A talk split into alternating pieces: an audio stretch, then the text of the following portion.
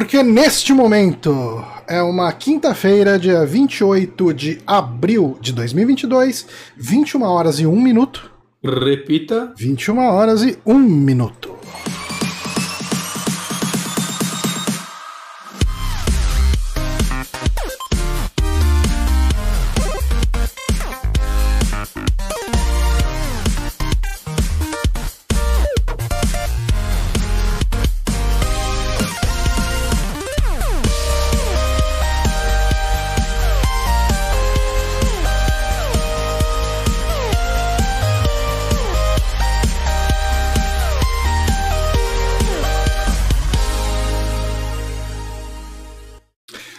Agora no ar em definitivo para mais um Saco Podcast. Eu sou Johnny Santos, estou aqui com o Guilherme Bonatti. Olá. E hoje estamos com ele, que já esteve aqui algumas vezes no- nos primórdios do site. E de volta agora, nosso queridíssimo Marcelo Guaxinim. Seja bem-vindo, Guaxa. Obrigado, cara. Muito obrigado pelo convite. Muito bom estar aqui. É, saudade do nosso ex, né? Que, que foi Nosso ex, nosso- eu eu preciso urgentemente marcar de ver o Márcio para fazer qualquer coisa com ele. Porque eu acho que de todas as, todos os meus amigos, é o único que ainda não vi pós-pandemia. Você viu até o Bronco, cara. Eu vi até o Bronco e o Márcio ainda não vi. É, não, ainda não vi o. Otávio também, não vi uma galera. O O Nego Neco falou que você tá um pouquinho baixo, o Guaxa. Eu. Eu posso aumentar aqui. Vamos ver. Mas assim, aqui pra gente parece ok. É, pra mim. eu, eu acho que o mas- meu talvez agora? esteja um pouco estourado. O seu tá um pouco alto quando você vai pra frente, Johnny. Tá dando uma distorcidinha. Tá. Quando você fica perto do Mickey. Eu vou abaixar um pouquinho o ganho aqui dessa porcaria. Microfone com muito controle só serve pra você controlar ele errado. É. Essa é uma grande verdade. Eu gosto daqueles que é microfone, você plugou e ele tá ligado. Porque Esse microfone eu ganhei junto com aquela mesinha de som, ele tem vários botões. O que elas fazem? Eu não sei. E eu tenho ela há uns 5, 6 anos já. Ah, isso aí é. Os botões só pioram a vida, cada um deles, então você deixa eles É. parados. é, o- eu tava. Eu fiz um teste recentemente. Essa semana eu comprei um pedestalzinho de mesa da marca, da incrível marca de equipamento de som chamada Tomate. Hum. É tomate T-O-M-A-T-E mesmo, exatamente igual a fruta, legume, seja lá como você quiser classificar o tomate. Não tô questionando. É, e eu cheguei, eu desmontei essa porra toda aqui. Ah, pode falar palavrão aqui, tá, Guaxa? Fica tranquilo. Obrigado. É, Aí eu desmontei tudo, botei o negócio assim, pão! Não tem sustentação pra segurar esse microfone. Falei, Como todo tomate, né? é, um tomate não segura um microfone, fica essa lição para os jovens. Ah, mas, Guaxinim, você é uma pessoa polivalente na internet. Você- é uma pessoa que, ah, além de vender miçanga, você viaja entre realidades paralelas, tudo isso Uhum. à luz da ciência. Basicamente.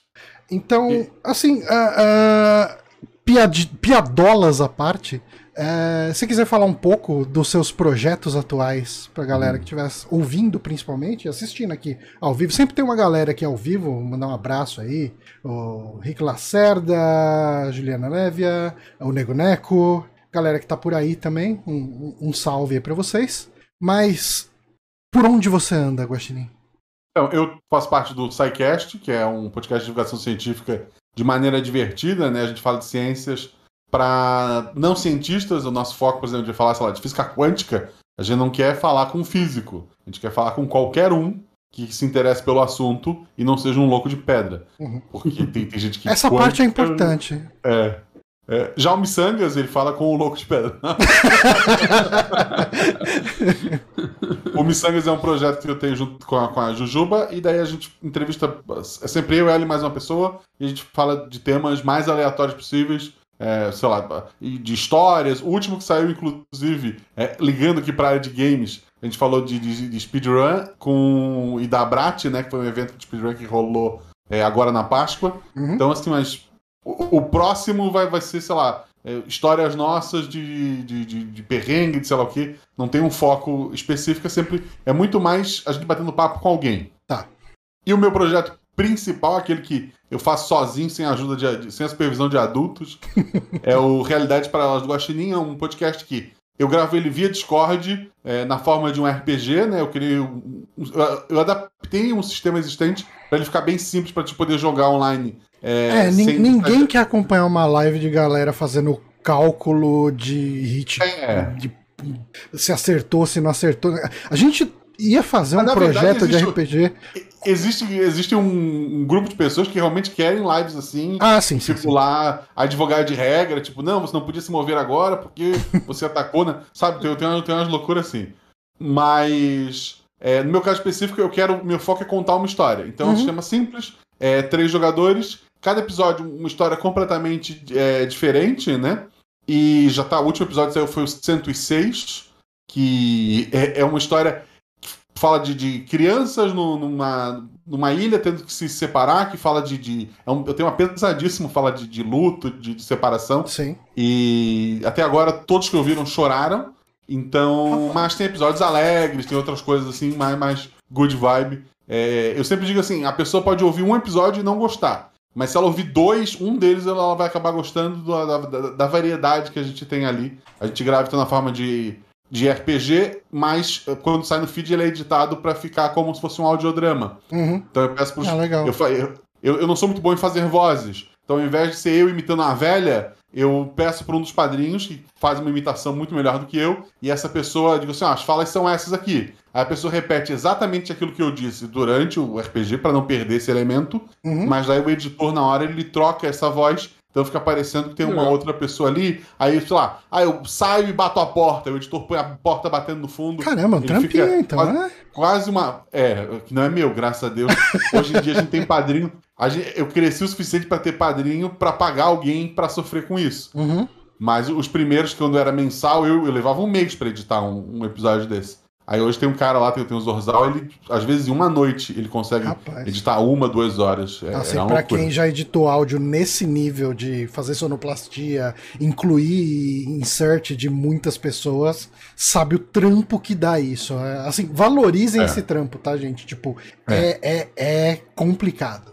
E, e é engraçado assim, é- é- eu até usei uma, uma analogia, que é aquela história de quando tu tá solteiro, ninguém te quer. Aí tu começa a namorar, começam a surgir pessoas, né? Uhum. É, por muito tempo eu, eu editava porque não tinha como pagar outra pessoa. Quando eu comecei a ter um troquinho pra pagar alguém, é, esse tipo de edição eu não encontrava ninguém. Hum. Ninguém. Aí hoje tem o Zorzal, os padrinhos pagam lá o patronato, eu pago por, por episódio pra ele.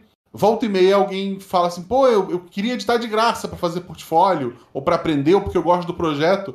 E, pô, eu fico muito feliz que alguém, alguém quer esse trabalho pra si de graça. Mas, porra, se eu tô ganhando dos padrinhos, eu não vou embolsar essa grana, né? Aham. E eu prefiro, assim, e, e fora que, como o Zorzal, né? Que, tem, tem o Zorzal e tem o Danilo também. O Danilo edita mais especiais, ele edita uma, duas vezes por ano. Aí ele faz mais pro hobby, né? O Zorzal ele paga as contas com, com isso. Então, assim, Ah. porra, um episódio que eu tirar dele e der pra alguém pra ele sair de graça, É. mas, porra, ainda mais com, ser. com preço que tudo que subiu. É, tipo, porra, vou tirar da, da, da boca do cara, né? Uhum. Então, é, assim, agradeço a todo mundo que tem esse carinho, mas no momento eu estou numa relacionação, relacion- um relacionamento sério com o meu editor. Então deixa eu, pagar o cara. É, cara, não, é completamente justo. O Nego Neco aqui no chat falou aí que ele já chorou em muitos aí. É, Daí ele falou que ele é um pretinho muito chorão. Ah, mas o podcast de hoje, ah, todo final de mês aqui no Super Amigos, a gente faz o saque do saque. Né? O- Uhum. O saque do Super Amigos Cast é onde a gente recebe perguntas por e-mail e por Curious Cat. Ah, e a gente responde. É o nosso nossa forma de ter um tema livre, mas a nossa âncora são os ouvintes que mandam essas perguntas. E a gente deixa o assunto rolar aí sobre o que quer que tenham perguntado. Ah, então a gente pode começar. Para quem quiser mandar pergunta por e-mail para o próximo programa, ah, recebemos um tiro aqui do, do Rick Lacerda, obrigado. Muito obrigado. Para quem quiser mandar perguntas por e-mail, pode mandar para superamigos.gmail.com. A gente tem um contato arroba superamigos.com.br? Tem. A gente usa? Não. Então manda no Gmail. Ah, na verdade, assim, os e-mails que vão pro, pro arroba superamigos.com.br até chegam na mesma caixa. Só que se tiver algum problema de sincronismo e a gente não ficar sabendo, é melhor uso do, do Gmail mesmo que não tem erro. Ah, eu não sei se a gente teve pergunta por e-mail. Teve pergunta por e-mail, né? Essa... Teve. teve. Tá. Beleza. Mas a gente teve uma pergunta que veio por Twitter e como eu não tinha preparado um slide de perguntas que mandaram via Twitter, e ele normalmente não é um canal oficial pra gente organizar as perguntas, que é muito fácil per perder as perguntas que o pessoal manda pro Twitter. É, eu botei aqui no grupo das, do, do e-mail porque era uma pergunta direcionada ao Guaxinim. Que é uma pergunta do Victor Hugo, o arroba VicHugoAle.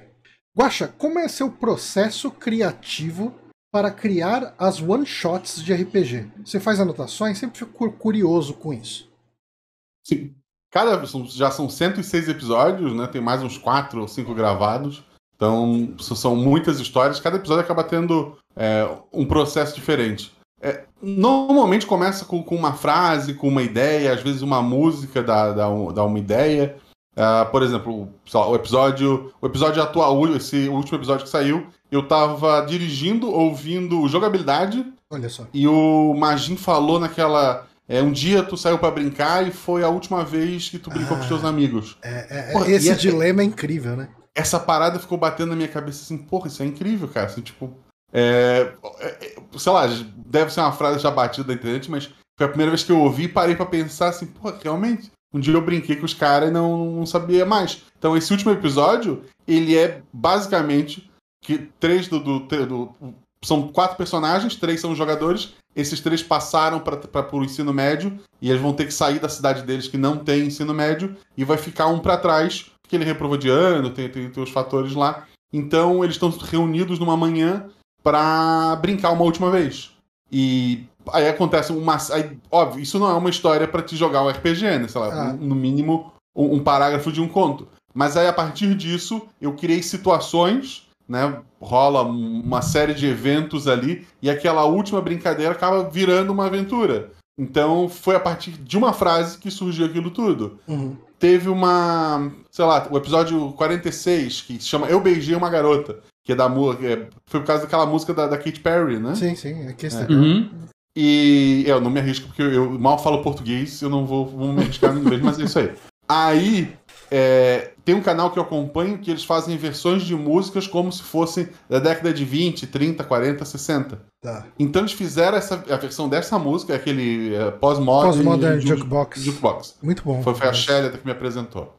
E daí eles fizeram beijo, a versão Shelley, dessa se estiver ouvindo. É, beijo, Shelly, pelo amor de Deus. Uhum. Aí ela me apresentou esse canal, eu tava ouvindo, um dia saiu essa versão do, do, do Eu Beijei Uma Garota, né? Eu disse, pô, que incrível. E daí eu pensei, pô, imagina hum, nessa década se uma garota realmente beijasse outra e que situações poderiam ser. Até quem joga essa, essa aventura eu chamei a Shelly para jogar uhum. e o personagem dela tava para casar e na, no dia que elas saíram para comemorar, porque tipo, a, a, despedida de solteiro, que ela só saiu para beber, que só tinha mulher com, naquele lugar, ela reencontra uma, uma outra pessoa e essa pessoa acaba beijando ela, e isso muda a visão dela ali. E naquele mundo é, é, a, a, situação é muito pior do que do nosso, né? Uhum. É, no, no, sentido é, de. Preconceito, tudo. É, é, é estigma social. Eu, eu, tento. eu tento ele vai mais para um lado uma, a história vai um pouquinho mais fantasiosa, uhum. porque, assim, de desgraça às vezes basta a vida, né? Sim. É, embora ele tenha sua cota de desgraça lá também. então foi a partir daquela música, eu até coloco ela no, no, no, episódio, no final, foi a partir dessa música que veio a ideia da, da aventura. Então, às vezes uma música, alguma coisa, e a, acaba inspirando. E tem uma trilogia que já é clássica dentro do RPG Guacha, que é o Cavaleiros do Bicho que é basicamente é como se fosse Cavaleiros do Zodíaco no Rio de Janeiro, ao invés de de, uh, uh, de constelações, signos, signos são animais do jogo do bicho, né? Tanto que esse tem a Shelly também, inclusive. Daí é o, o Pedro do, do burro, a Shelly da coelha e da, é coelho ou lebre, não lembro agora no jogo do bicho, acho que é da coelha, e a Thaís de gato. E daí elas, pô, tem o, o, o chefe do, do morro, ele tem uma esposa que é o pavão, que é quem realmente manda. Eles têm que passar por um baile funk. Toda a história envolve é, um, um, cara, um, um, filho do bicheiro que quer reencontrar uma menina que ele conheceu num, num baile. E o negócio vai ficando maluco. O segundo episódio, o segundo episódio eles vão para São Paulo, enfrentam o maior inimigo que existe em São Paulo. Aí vocês têm que ouvir para ver quais. Eu perdi ouvinte nesse episódio. é, okay. e, e, daí, tipo, são brincadeiras com regionalismo, com, com anime, com com amigos meus, eu coloco amigos meus como se fossem cavaleiros. No, no, episódio de São Paulo tem o Emicida como um dos cavaleiros, sabe? É, são várias referências, eu vou juntando e fazendo. É, é, uma, assim, é uma loucura. Normalmente, ao final de cada episódio, eu costumo falar de onde é que aquela ideia surgiu. Eu acho que já dá pra, pra ter uma ideia. Uhum. E se Mas... me deixar falando aqui, eu vou, eu vou um Não, por um, assim. Cara, tranquilo, é um processo criativo bem interessante, cara. Uma coisa bem. Sim. Porque a gente vê umas coisas do tipo. Eu não sei se chegou a ver um, uma série documental que era, eu acho que era da Vice, sobre música de videogame.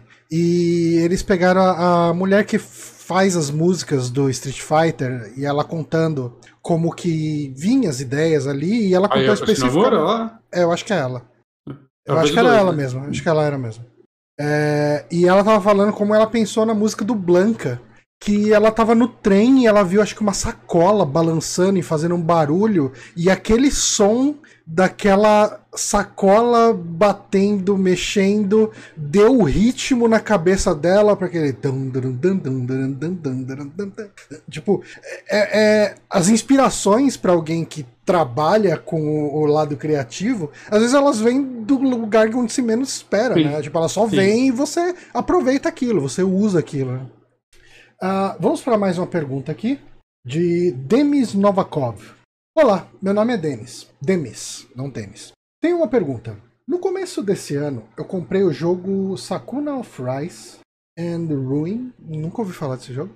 Uh, na versão para Nintendo Switch. Esse jogo não ganhou muito destaque entre a galera que faz gameplay, de fato, não é grande coisa. Mas considero um jogo divertido. Enfim, eu terminei esse jogo, gostei muito. Tem algum jogo que vocês jogaram, gostaram, terminaram, mas tem a impressão que só vocês jogaram e mais ninguém? Um grande abraço. Cara. Uh, Johnny, você joga point and click, né? Então 90% do que você joga. É, tem bastante jogo que eu jogo e, e, basicamente só eu. Mas tem um jogo que, assim, eu vivo falando dele, eu viro até monotemático sobre esse jogo, mas é um jogo que eu sinto que, no geral, pouca gente jogou e pouca gente lembra desse jogo, que é um que chama Ken Seiden, que era de Master System, um jogo de samurai. E, e, e para quem tinha Master System, você não tinha acesso a um Mega Man, a um Castlevania, aquelas franquias contra, né? Aquelas franquias que, que eram as mega populares que a galera toda tava falando na hora do recreio. E o, o Ken Seiden para mim era o jogo que supria a minha necessidade de Castlevania. Para uhum. mim, ele tinha muito de um Castlevania ambientado no Japão sabe? Tipo, hum. uma temática um pouco dark, uh, porque os inimigos que você enfrenta não são necessariamente outros samurais, é tipo caveira, demônios e tal.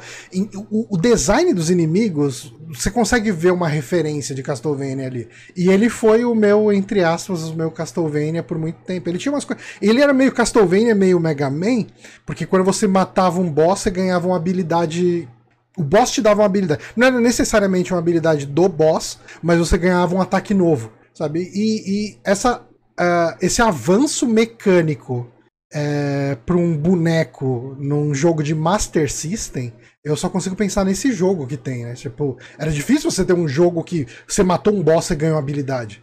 Sabe? Sim, tipo, sim. É, então, esse é um jogo que eu falo muito dele em toda oportunidade que eu posso e quase ninguém lembra dele, quase ninguém jogou. É, você lembra de algum jogo, Guaxinim, que você jogou e você nunca viu Pode ninguém comentando? Recente também. Pode ser recente também, é.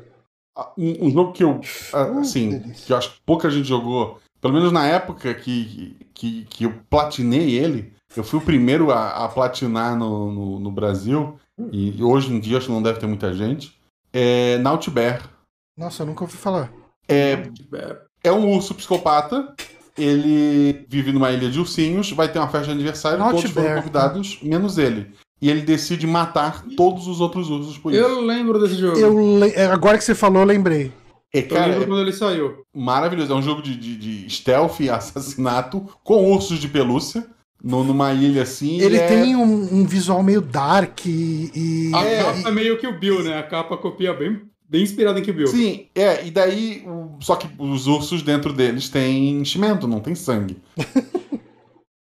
É, é, muito bizarro. E daí, ele tinha uma mecânica de assustar os outros ursos, tu ganhava mais pontos. Gente, eu vou só pegar papel toalha porque a cerveja aqui espumou para todo lado. Eu preciso só dar uma limpadinha na mesa aqui porque já viu. Tranquilo, Mas fica à vontade e continua falando.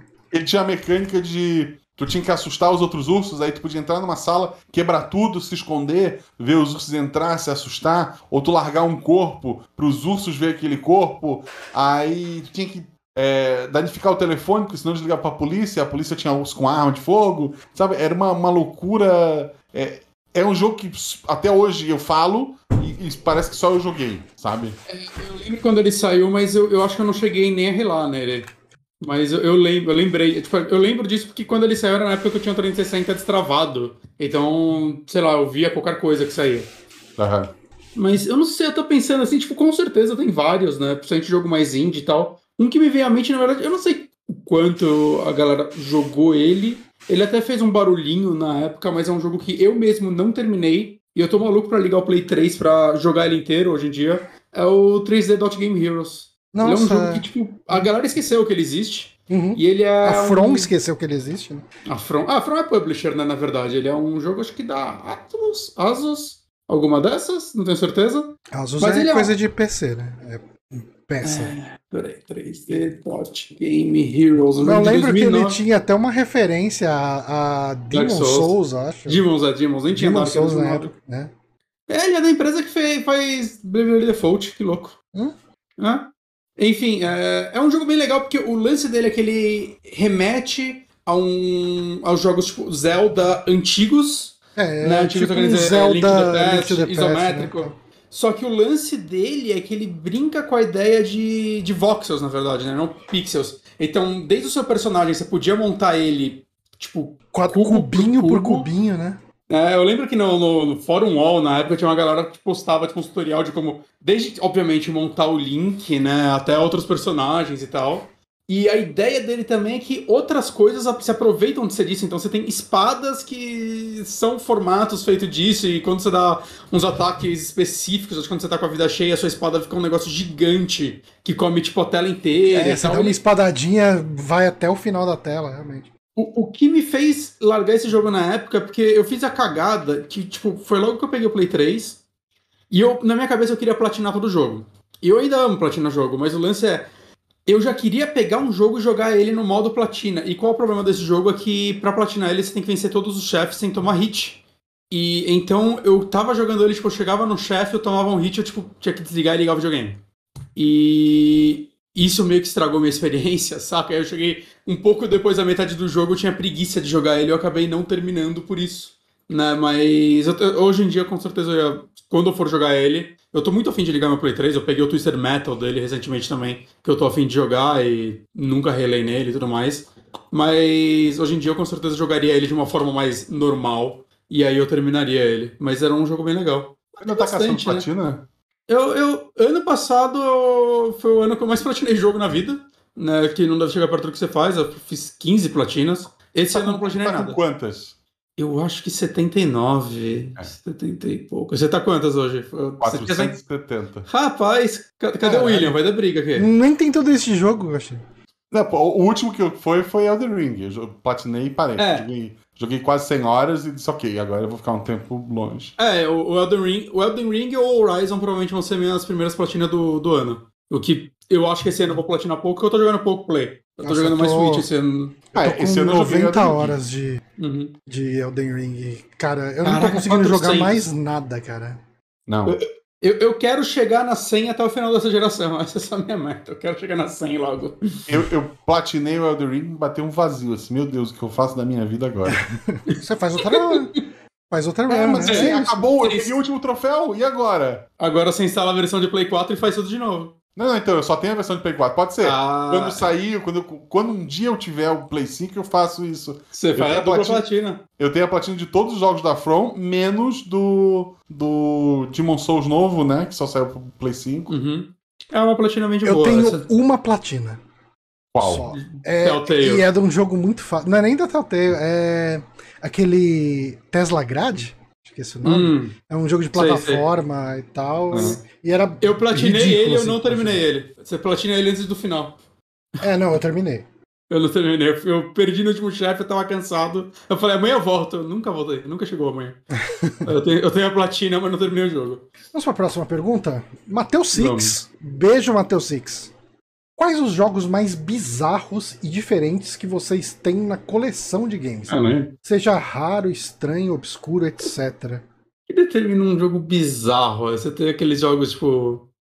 Aqueles jogos de PlayStation 1, tá ligado? Que só saíram no Japão. Esquisitaços. Deixa eu pensar. Cara, Ou é um jogo, sei lá, tipo, Mod Nation Racer, outro jogo que eu tenho que, tipo. Alguém lembra que esse jogo existiu? Um Mario é, era Kart o Mario Kart de Play pistas. 3, né? Que você constrói as pistas, o lance dele era esse. Uhum. Eu, eu tô olhando aqui minha lista, eu, tenho a, eu tinha a platina de um jogo chamado My Name is Mayo. Que é aquele jogo que tu é só uma, uma maionese, tu vai clicando nela até a platina sair, um negócio assim. Tem que mudar a roupa da maionese e ficar clicando nela. Ok. Eu tô olhando aqui, eu não sei se eu tenho coisas. É, é- é por isso que eu perguntei, tipo, o que seria um jogo bizarro? Digital tem alguns, tipo, no, no Steam, assim, e às vezes você pega. Sei lá, tem, tem aqueles jogos de terror da Sheila, alguma coisa, que são. Que é uns joguinhos de terror de tipo uma hora cada, que são criativos e tal, que eu acho bem legais. Cara, Mas assim, ele não é tão obscuro, mas eu acho que ele é um jogo relativamente bizarro que é o Pony Island. Né, que ele, tem- É. e- ele é ele como jogo, ele tem um joguinho muito mequetrefe ali, que você joga Uhum. com um pôneizinho correndo Não, não e, e- e vai pulando e desviando de, de coisa, né, meio que um runner. E tem Só que daí o jogo meio. ele começa a falar com você, né? E tipo, É. é, aqueles jogos que analisam o arquivo no seu computador e, e começa a falar com você, tipo, sem você digitar nada em lugar nenhum. Oi, João, tudo Cara, bem? eu Não sei o quê. Então, ah, eu- eu- você quer saber onde você tem que ir? Dá uma olhada no seu desktop. Né? E tipo, você vai ver no desktop, ele gravou um arquivo lá, fala, oi, João, eu tô aqui. Eu, Sabe, eu ia tipo, falar uma coisa coisas faz, mas eu acho que vai estragar a experiência da galera. Mas a hora que ele pede pra você xingar ele, essa parte eu fiquei, caralho, o que tá acontecendo? mas eu não vou falar o porquê. É, isso é interessante. Ele é um Eu- jogo eu- legal, é um jogo bem divertido, assim. Quer Eu dizer, gosto como jogo, ele é meio estranho, mas a parte meta é legal. Então, eu gosto da parte meta dele. O jogo em si eu achei beirando insuportável, assim. É. Aquele puzzlezinho da borboleta. Nossa, que coisa chata. Um, um Eu- jogo, um jogo que é uma loucura, mas que é, muita gente jogou. Aquele do Guaxinim com buraco, como é que é o nome? O Donut. Country. É. É, assim, ele é legal. É um jogo bem legal. É um jogo Uhum. que tu é um guaxinim e tu controla um buraco e tu suga a casa das pessoas. Tipo, é, é- é- é bizarro, não é? E ele conta uma historinha legal no meio disso. Pô, muito boa a história. Uhum. E a história na visão das pessoas já dentro do buraco, contando como foi que foram parar ali, É. culpando o guaxinim, ele, ele tentando dizer, não, mas não tenho culpa. E ele tinha, né? Uhum. É, é que assim, quando ele falou coleção também, eu não, eu não sei se ele queria se dizer também só em jogo físico, mas em jogo Ah, não, físico eu não tenho nada muito específico, tipo, olha esse jogo que eu tenho aqui. Eu não sei, eu não tenho nada bizarro. Eu tô É, Eu pensando. quase não né? tenho nada jogo físico aqui. Não, né? É, então, no- se você abrir minha biblioteca do Steam, se a gente coisa de Ó, roubando, o o vai ter Six muita tá lá no bizarra. chat, ele falou físico, digital, tanto faz. Ok. É, cara, tem um jogo que eu fiz live, lembra, Johnny? Chama Ok Alguma Coisa. Nossa, não, lem- lembrei, pode falar desse. Ok, Go. É, eu não Eu lembro. acho que era. Eu tô abrindo meu Steam aqui, mas era ok barra. Era ok? Nem, nem tá aparecendo. É ok barra normal. É ok normal. eu, fiz uma, eu fiz uma live dele, vocês podem conferir aí. Ninguém vai fazer isso, mas vocês podem, se vocês quiserem. A possibilidade existe.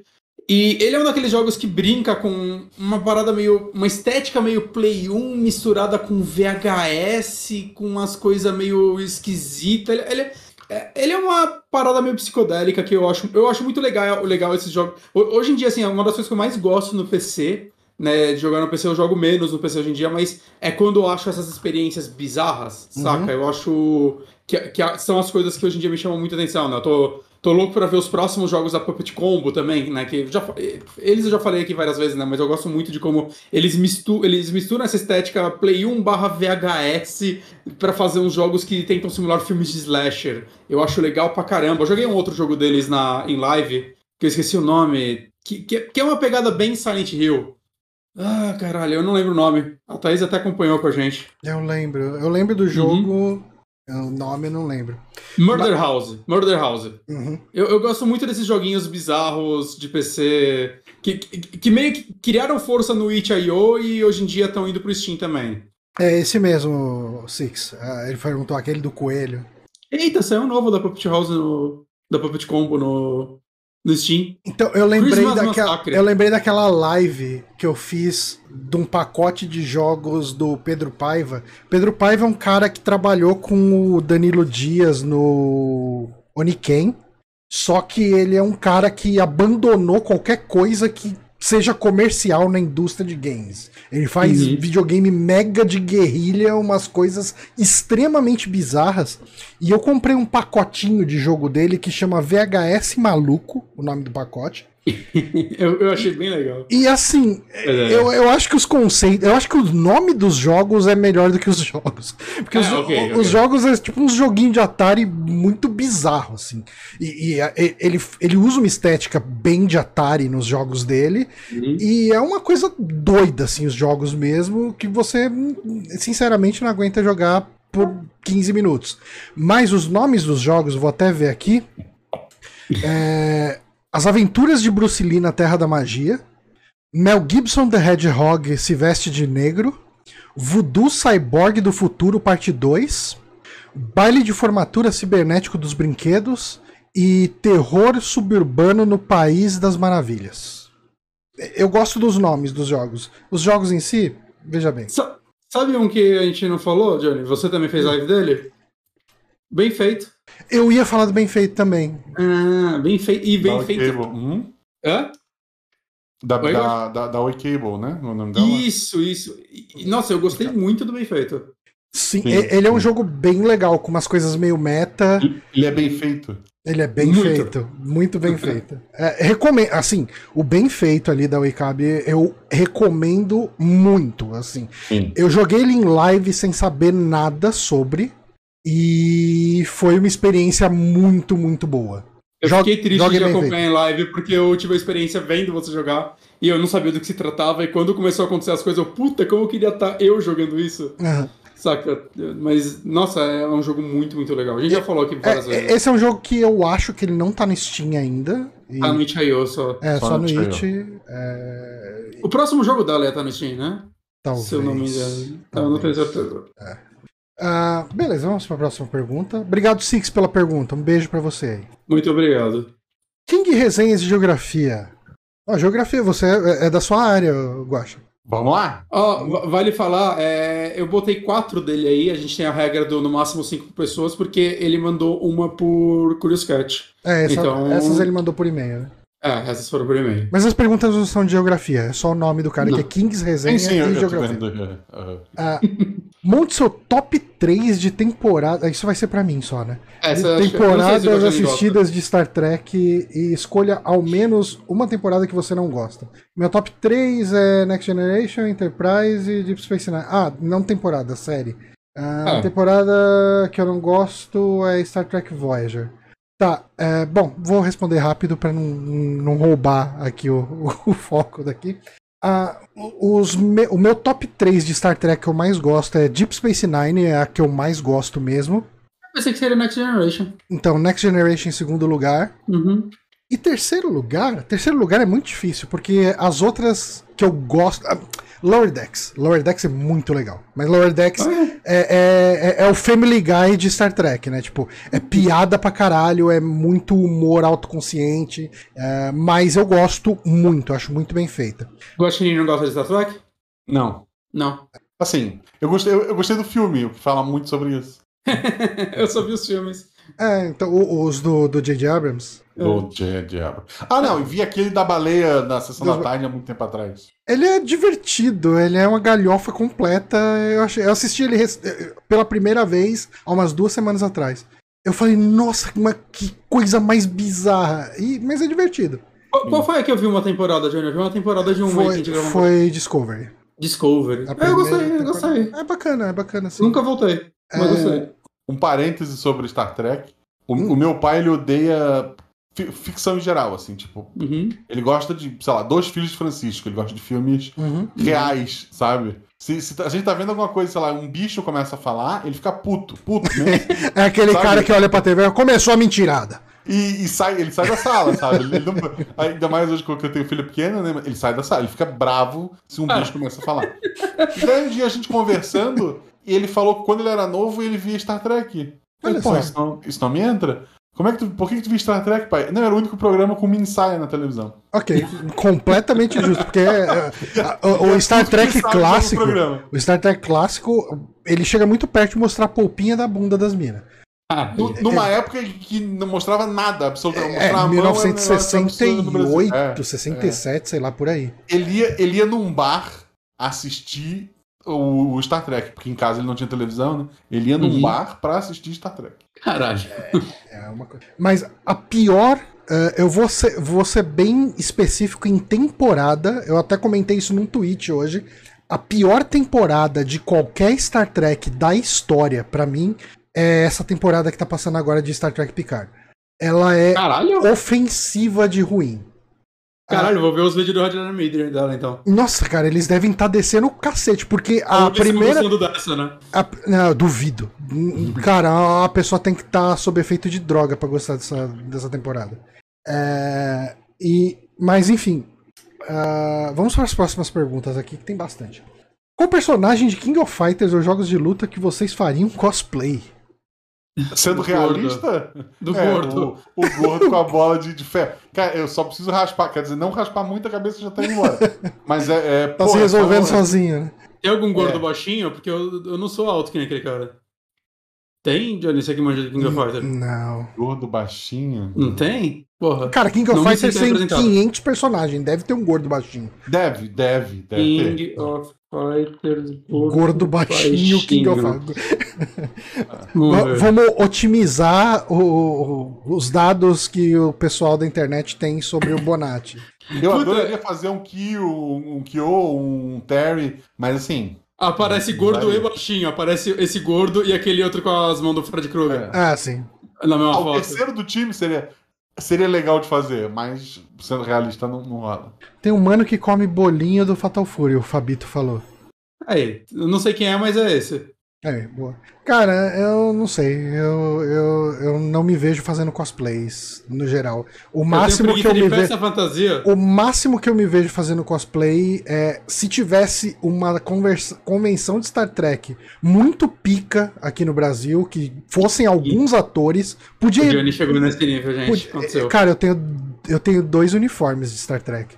Caralho. Uns pijamas, né? É, pijamas, tem dois pijamas de Star Trek. O, tu conhece o Naelton ou não? Não, não conheço. O Nael trabalha no negócio de, de astronomia, de, de, de, verdade mesmo. Uhum. E ele tem vários desses pijamas, assim. Ele é fã maluco.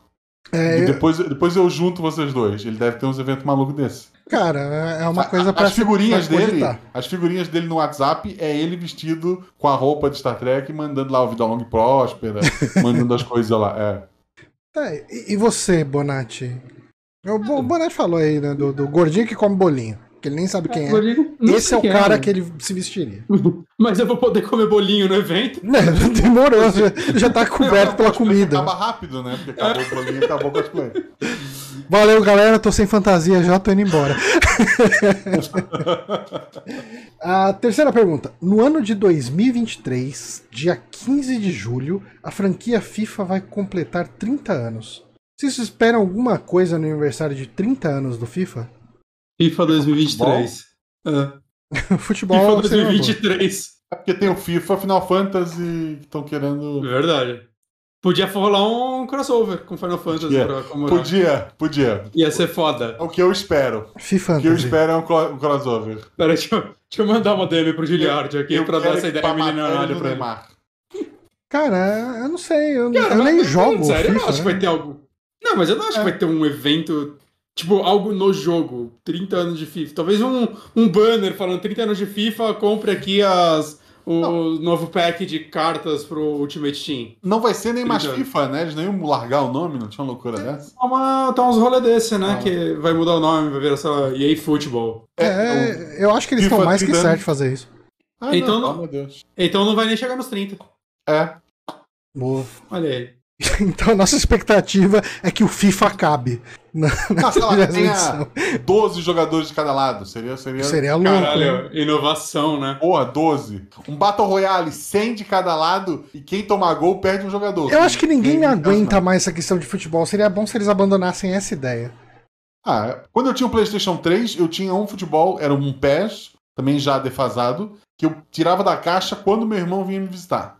E daí a gente jogava em dupla, assim, se divertia e, e era legal. Eu, E só. eu comprava jogo de futebol porque eu jogava com meu pai, né? Aí no Play 3 eu comprei o FIFA 2013 uma vez, uma promoção pra ele jogar. Aí ele pegou ele falou: Ih, não dá pra jogar com a setinha, só dá pra jogar com o analógico. Aí ele não jogou. Aí tá aqui o jogo encostado até hoje. É, mas vai vir FIFA 2022 aí na PCN, galera. Aí, ó, é, realmente. Valorizando a minha Plus. Esse final de semana aí, você pode jogar o futebol. Ah, o, a Plus eu tava um tempão sem pagar. No Elder Ring eu cheguei. Tinha, tava, faltava só o chefe final e aquela Malena, aquela chefe. Tá. A Eu- Malena não é depois- obrigatório? Não, ela é. Ela é numa área opcional. Você pagou só pra summonar o Eu- Cara, eu cheguei, a- Her. eu cheguei até o eu cheguei até ela, tranquilo, assim, tipo, morria duas, três vezes. Nela, assim, quando eu perdi um sábado inteiro, eu disse, não, eu vou, eu preciso de alguém. Eu vou pagar esta bosta, eu paguei a plus pra ter lá um negocinho. Convocava as pessoas, muitos morreram à toa até encontrar alguém que realmente conseguia me ajudar a Você não matar. achou aquele cara que tava, tá matando ela sozinha? Você viu essa? Não, não, eu vi, eu vi, eu vi a história, né? O cara de, de cueca e máscara de É? sol, coisa assim. Mas no fim um cara me ajudou, um cara com a katana me ajudou. Queria isso no Sekiro. Nunca venci o último chefe. Foi Ah, os três. Eu não consigo, eu não consigo. E agora, e agora, tipo, faz um ano e meio que eu não jogo, eu vou ter Não, que é. começar. Tu perdeu o flow ali, não É. dá. Aí eu tô querendo agora. quando- O dia que eu achar ele barato pra Play 4, eu pego ele e eu recomeço. E aí vai. Porque se eu, se eu pegar agora pro último chefe, vai ser duas semanas só pra eu lembrar os botões. Não vai dar certo. Não, é. O, o chefe ali, ele, tu tem que chegar nele tendo passado por tudo, e daí tu. É, Você tem, tá que tá, tem que estar no Nirvana quando você entra. É. né? Ah, Tu, tu- quando chega ali, tu tá pronto pra começar a aprender a vencer ele. O Johnny foi umas três lives, né, Johnny? Foi umas três lives até matar ele. Eu, eu joguei Sekiro inteiro em live. Tipo, Uhum. foi a minha primeira vez jogando o jogo e foi a única vez que eu joguei. Ah, cara, eu, eu acho que é o meu jogo. Antes de Elden Ring era meu, meu jogo da From favorito. O meu era Bloodborne. Eu, eu quase desisti a primeira vez que chega naquele. Que tá também no final, no- é o primeiro chefe no, no final, né? Que é lá no alto da, da, da casa, aquele cara. Coruja? Ah, é, não, não, Não, Eu acho que essa é. foi, eu acho que essa foi a live que foi o boss que eu mais fiz live. Você quase dropou. Você quase dropou também. Eu tava quase É. dropando assim. A- ali, tipo, tu vai, tu vai de boa até ali, chega ali, uh! Agora tu precisa aprender. É, é o teste de fogo, né? É. É. Mas ele é um boss bem legal, eu acho. Eu acho. Sim. Uhum. É, é, depois que tu pega que tu entende que a última fase dele é, é anime, tu não precisa te Uhum. preocupar tanto, vai. Uhum. Ah, É, mas- o, o último chefe eu matava as duas primeiras fases sem tomar hit. Chegava a terceira, eu não, não conseguia aprender a terceira fase dele. Mas eu sei que se eu existisse eu passava, mas eu tava de saco cheio. É, não, eu- eu- tipo, um dia eu matei a primeira fase. Aí, beleza, não conseguia passar mais disso. Aí dormia, dia seguinte, pronto, do segunda fase. Até chegar um dia e conseguir passar tudo. Pô, foi, foi, foi incrível, assim, porra, aqui. E assim, Porque, só- o- porque os outros jogos tu vai evoluir. Ah, eu tô morrendo? Eu vou chamar É. alguém, eu vou evoluir, eu vou jogar na internet um qual pouquinho. arma mais forte. Ali não. Ali tu é aquele boneco, vambora. É. Mas ele é muito. Eu acho que o Sekiro ele tem um lance que quando isso é um problema que eu tive muito na live, porque na live você tá preocupado em ficar batendo papo com a galera e então você presta muito pouca atenção nos movimentos, né, do, do boss. Mas o Sekiro dá pra você pegar os padrões de cada ataque e saber quando o Sim. inimigo tem, tem abertura. Mas é o tipo de coisa que nem no Elden Ring teve isso pra mim. Eu acho que o único boss que eu peguei direito, assim, o, o padrão dele, tanto que é um boss que se repete algumas vezes, é o Cavaleiro do Crisol. Que é, é- é- Ele foi o meu primeiro teste de fogo, mais do que o Margid lá e qualquer Uhum. outro. Que é um cavaleiro que, quando você chega na metade da energia dele, ele cria um rabo e ele ganha um ataque que ele Tá, tá, tá. voa e, e te dá um Uhum. atacão e tal. Esse cara eu peguei bem os timings dele. Tipo, bem mesmo. É, é, eu, eu me arrisco a dizer que com paciência eu consigo matar ele sem tomar dano. Uhum. É que daí eu preciso de paciência. E paciência é uma coisa que eu não tenho. Mas, mas eu devo dizer que, no geral, também, que eu não tô tão. Eu tô com umas 30 e pouco, 40 horas de, de Elden Ring. Mas eu tô achando ele meio que talvez o jogo da From que eu tô tendo menos dificuldade, vamos dizer assim. Ele, é, ele é mais fácil, eu acho ele Porque-. Porque você raramente. Você não vai chegar num lugar, e talvez só no final, e ficar preso e batendo cabeça, tipo, ah, cheguei no chefe é um pouco difícil, vou pra, pra outra área. Aí depois você volta pra ele, saca? Sempre, você sempre tem pra onde ir. Sim, Então, eu tô E é, achando ele- é isso, e, e cada lugar que você vai, cara, é, assim, é comum pra mim. Eu vou jogar aqui, eu tenho, sei lá, eu tenho duas horas pra jogar nesse Uhum. momento. E você vai pra um canto e você mata dois, três boss. Sim. Tipo, nem que seja uns, uns boss menorzinho e tal. É muito comum você sentir pro- a sensação de progresso. Né? Nos outros Sim. jogos da From, é, direto você fala, Não. não, eu só tenho pra cá pra ir. Ele funciona com micro jogadas, né? Porque se você vai andando e acha, sei lá, uma, uma bonfire lá, sei lá, aquela of Grace, nova, já é um avanço. Você abre no mapa, você, puta, achei uma, pronto, eu liberei mais um canto de fast travel. Você acha uma daquelas sementes douradas lá na árvore, qualquer coisinha que você acha, já. Você tá sempre evoluindo, né? Então. Tanto que assim, eu, eu- é o jogo que eu menos tomo importante. Tipo, ah, morri, perdi tudo. Ah, tipo, foda-se. Eu tô meio underlevel até pras áreas que eu tô, mas. tá, tipo, ah, foda-se, você morreu. Não, não, não fico mais encanando com as runas. É. É, o, tu falou já, tirando o final do jogo. Eu cheguei no último chefe, aí eu apanhava pra ele desgraçadamente. E daí eu abri o mapa e tinha uma área que eu não, não tinha nada, nada assim, tinha um buraco. Eu disse, pô, isso aqui não pode ser um DLC. Aí eu fui dar aquela espécie, como acessar a área tal? Cara, é uma área gigantesca, que é onde até Caramba. esse chefe opcional. Gigantesca, assim, com, com áreas completamente diferentes entre si, até tu chegar no final. Assim, porra, não, não precisava. Eu, não, é, eu podia ter fechado o jogo ali, sabe? Uhum. Foi todo vários dias de exploração até tu passar por, por aqueles lugares e chegar no, no maldito chefe final lá. Uhum. Ele. Eu acho que esse ano ele vai ganhar, levar tudo de Game of the Year. Ah, né? vai. Até porque Eu muito acho. jogo. tipo, Não deve. O, o- Zelda desistiu, né? É, vai, vai só pro ano que vem. E- Eu não duvido que o, o adiamento do Zelda, não vou dizer que é, tipo, eles viram Elden Ring, mas, tipo, talvez se eles entregassem esse ano, eles viram que eles não iam conseguir dar um salto muito grande do anterior pra esse, Uhum. e aí eles adiaram porque, tipo, hum, tipo, o mundo deu uma evoluída aí. Não sei, eu É. não duvido que seja algo do tipo. Tem o God of War, não deve sair também, né?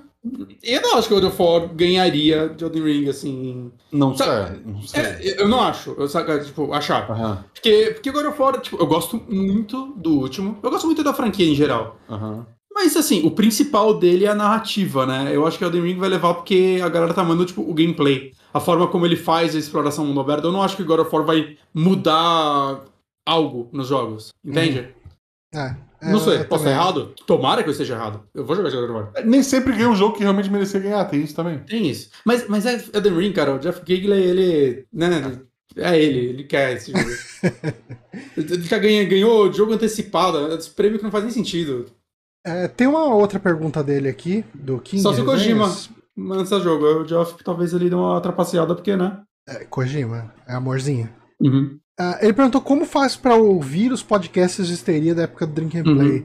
Não tem no SoundCloud, definitivamente. Não. É, eu acho que não tem mais em lugar nenhum. Por muito tempo ficou no site do Drink and Play, dava pra baixar por lá. Só que daí a gente parou de pagar domínio, por motivos óbvios. E Não, nem a gente, né? Tipo, o Heitor, a galera que ficou que parou. A gente já tinha. é, a gente já tinha vazado. Mas assim, de verdade, eu honestamente eu não me preocuparia em subir o Histeria em lugar nenhum, porque tem muita coisa que eu falava ali naquela época que eu discordo completamente e é extremamente problemática. Todo mundo de ser cancelado. Não, todo mundo, cara, todo mundo, cara. Piadinha homofóbica, tudo, cara. Sim. É, Sidecast de 4, 5 anos atrás, eu não me responsável. Eu não conheço aquela pessoa. é não, é- é- a gente muda demais e. Graças a Deus. É, cara. Então, assim, cara, de, de maneira nenhuma eu gostaria de ter isso publicado em algum lugar, assim. Uhum. É, eu- eu acho que é, é- é- era muita bosta que a gente falava lá, principalmente nos Drink and Play, a gente bêbado, falando merda. The Gameplay tá no ar ainda. Os Se tu, é se tu entrar no, no Big Brother, alguém resgata isso aí, tu sabe, né? John? Você sabe, né? Achei, que a gente tem que tirar os The Gameplay do ar. E vão pensar exatamente aquela frase que vai destruir a tua vida. É isso. Não. Ah, ele falou aqui, pra ser mais específico, gostaria de ouvir aquele podcast que gravaram com o filho do Chorão. Mas não sei a Cara, eu, eu acho que o Antônio tem todos os podcasts salvos. Eu não sei se ele ainda tem. Mas. Nossa, mas- esse podcast, é- é- ele foi um podcast, entrevista com os caras, não era nem Overloader, acho que Overloader Game on the Rock. Era Games o on the Rock. Teixeira. é com o Rainho Teixeira, cara. E... e foi muito bizarro, porque foi uma semana ou duas antes do Chorão morrer. E Eu acho que menos tempo, viu? foi bem. Foi, tipo, Foi muito dias. assim. perto do, do Chorão morrer. E o, o, o Chorinho, ele é amigo do Caio, eu acho, do Teixeira. Ah, E daí ele acho que tava. dois. É, ele tava ouvindo o podcast, né? A gente tava transmitindo em live. E daí, ah, não, bota ele aí e tal. Daí a gente chamou ele, ele participou um pouco com a gente, conversou um pouco, cara. E na semana, ou, ou na semana seguinte, o pai do cara morreu. Tipo, é, é- é meio bad, né? Sim. Enfim. Perguntas. Perguntas do Curious Cat que o pessoal se identificou. Elas têm prioridades sobre as perguntas anônimas do Curious Cat. Ah, Nia Vilela.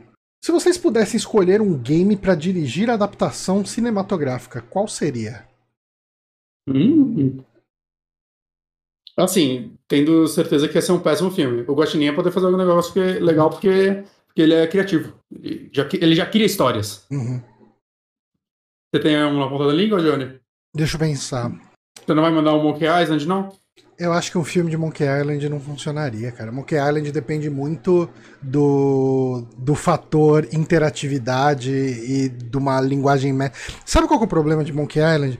Que uma parte do que ele fazia e era único na época, que era um humor autoconsciente, piada de referência, e, e você tá num universo de pirata antigo e de repente você tá falando de coisas dos tempos atuais ali no meio, é, não funcionaria hoje porque todo mundo faz. Cara, eu Eu, não vou sei. falar dois. Vou falar dois. Fala aí, fa- pode falar. Um é, eu faria um filme do Mortal Kombat melhor que esse último. É, eu acho que não precisa de muito. Eu, eu- é, mas eu faria. Eu, eu- eu- esse eu, eu garanto que eu faria, assim. Eu ia fazer um trabalho melhor do que o de- do estúdio profissional, foda-se. É, Não ia Grim criar um Fandango. personagem novo pra ele? Tu não ia pegar um jogo que tem 400 Cole. personagens? Vamos criar um personagem novo? A gente Cara, o Cole. problema- uma armadura? Então, o problema Nossa. não é nem fazer o personagem novo, é fazer um É, personagem sim. novo merda. Não, cara, tipo, Harley Quinn é um personagem novo do desenho do Batman. E é um Tá, personagem mas- legal pra caralho. Mas é um personagem merda pra caralho o Cole lá do, do, do filme do Mortal Kombat. Ele, ele, ele é uma bosta. Ele- O poder dele é uma armadura. Ele é um protagonista que, tipo, no clímax do filme, a função dele é ficar olhando o Scorpion e o Sub-Zero lutar, porque ele não faz porra. Caralho, que filme bosta. vai ter. ah, não, mas ele luta com o Goro. Não, a esposa dele vence o Goro. Saca? É tipo, ela nem tem armadura foda. Ela tem um carro. É, dá uma... Como é que a gente vai fazer esse cara não morrer no filme? Dá uma armadura pra ele. O Nego Neco mandou uma ideia boa aqui, Soul River. Soul River. É que Soul, River tinha que ter uma história do Legacy of Kain antes, né? Soul River tem mais cara de, tipo, série da HBO. Que aí Esse conta é- todas as histórias. Que se, se for ter, tipo, vários filmes, aí vai ser foda. É, mas Grim Fandango, eu faria uma animação. Porra, Grim Vai ser Fandango um filme podia animado. ser bem legal. É que Grim Grim Fandango acho que tinha que ser uma minissérie fechada. Sim, também pode ser. Porque eu acho que uma coisa que, que a gente nota em Grim Fandango, principalmente na segunda vez que você joga, ou enfim, quando você presta atenção nele de uma outra forma, é que você vê como o Manny é um cara foda e que tá sendo atrasado pelos outros. Sim. É, Essa, esse foi um lance que eu não peguei quando eu joguei a primeira vez. E você vê que a cada. Tipo assim, ele chega, por exemplo, na, naquele ato que você chega no bar. Ali na, na- naquele cabaré, sei lá, que é um barzinho de fim de mundo, e ele chega a varrer no chão. Aí o jogo corta pra seis meses depois, quatro meses depois, eu não lembro qual que é o tempo. Ele virou dono, o bar virou um cassino, e tudo é foda. E ele é um cara que tá fudido na posição dele lá de vendedor de pacote de viagem, né? Pro, pro pessoal que tá indo pro além. Ele Uhum. tem uma história muito legal. O Grim Fandango poderia render aí um filme ou uma série bem foda. Sim, sim, eu também acho. Cara, eu acho que daria pra fazer uma, um, um filme bacana que viraria possivelmente franquia de, de God of War. Sim. Sim, com certeza. Na pegada mais do último, né? Uhum. Sim, é, eu acho que até dava pra contar a história desde o começo até, né? Mas- Assim, mas numa pegada mais séria, como foi Sim. o Como foi o último. Não, Sim. Concordo. não, não pornô gore, né? Do, É. do original. Eu acho que eu vou de Poderia. God of War. Você gosta? Ou- a maioria dos filmes já viraram, né? Então. Não, mas você pode fazer mais, melhor. Saca? Tipo, Mortal Kombat. Já virou várias vezes. Eu Gosto do primeiro. Primeiro, É. primeira, primeira música é maravilhosa. Eu gosto do Sim. primeiro Street Fighter também, por mais que ele não tenha nada a ver com o filme, ele é maravilhoso. Ele é um Eu- filme eu- divertido de sessão da tarde, né? É, Eu descobri quando eu assisti junto com o Johnny aqui num- numa live que eu genuinamente gosto do primeiro filme do Mario. Cara, e- ele é um filme.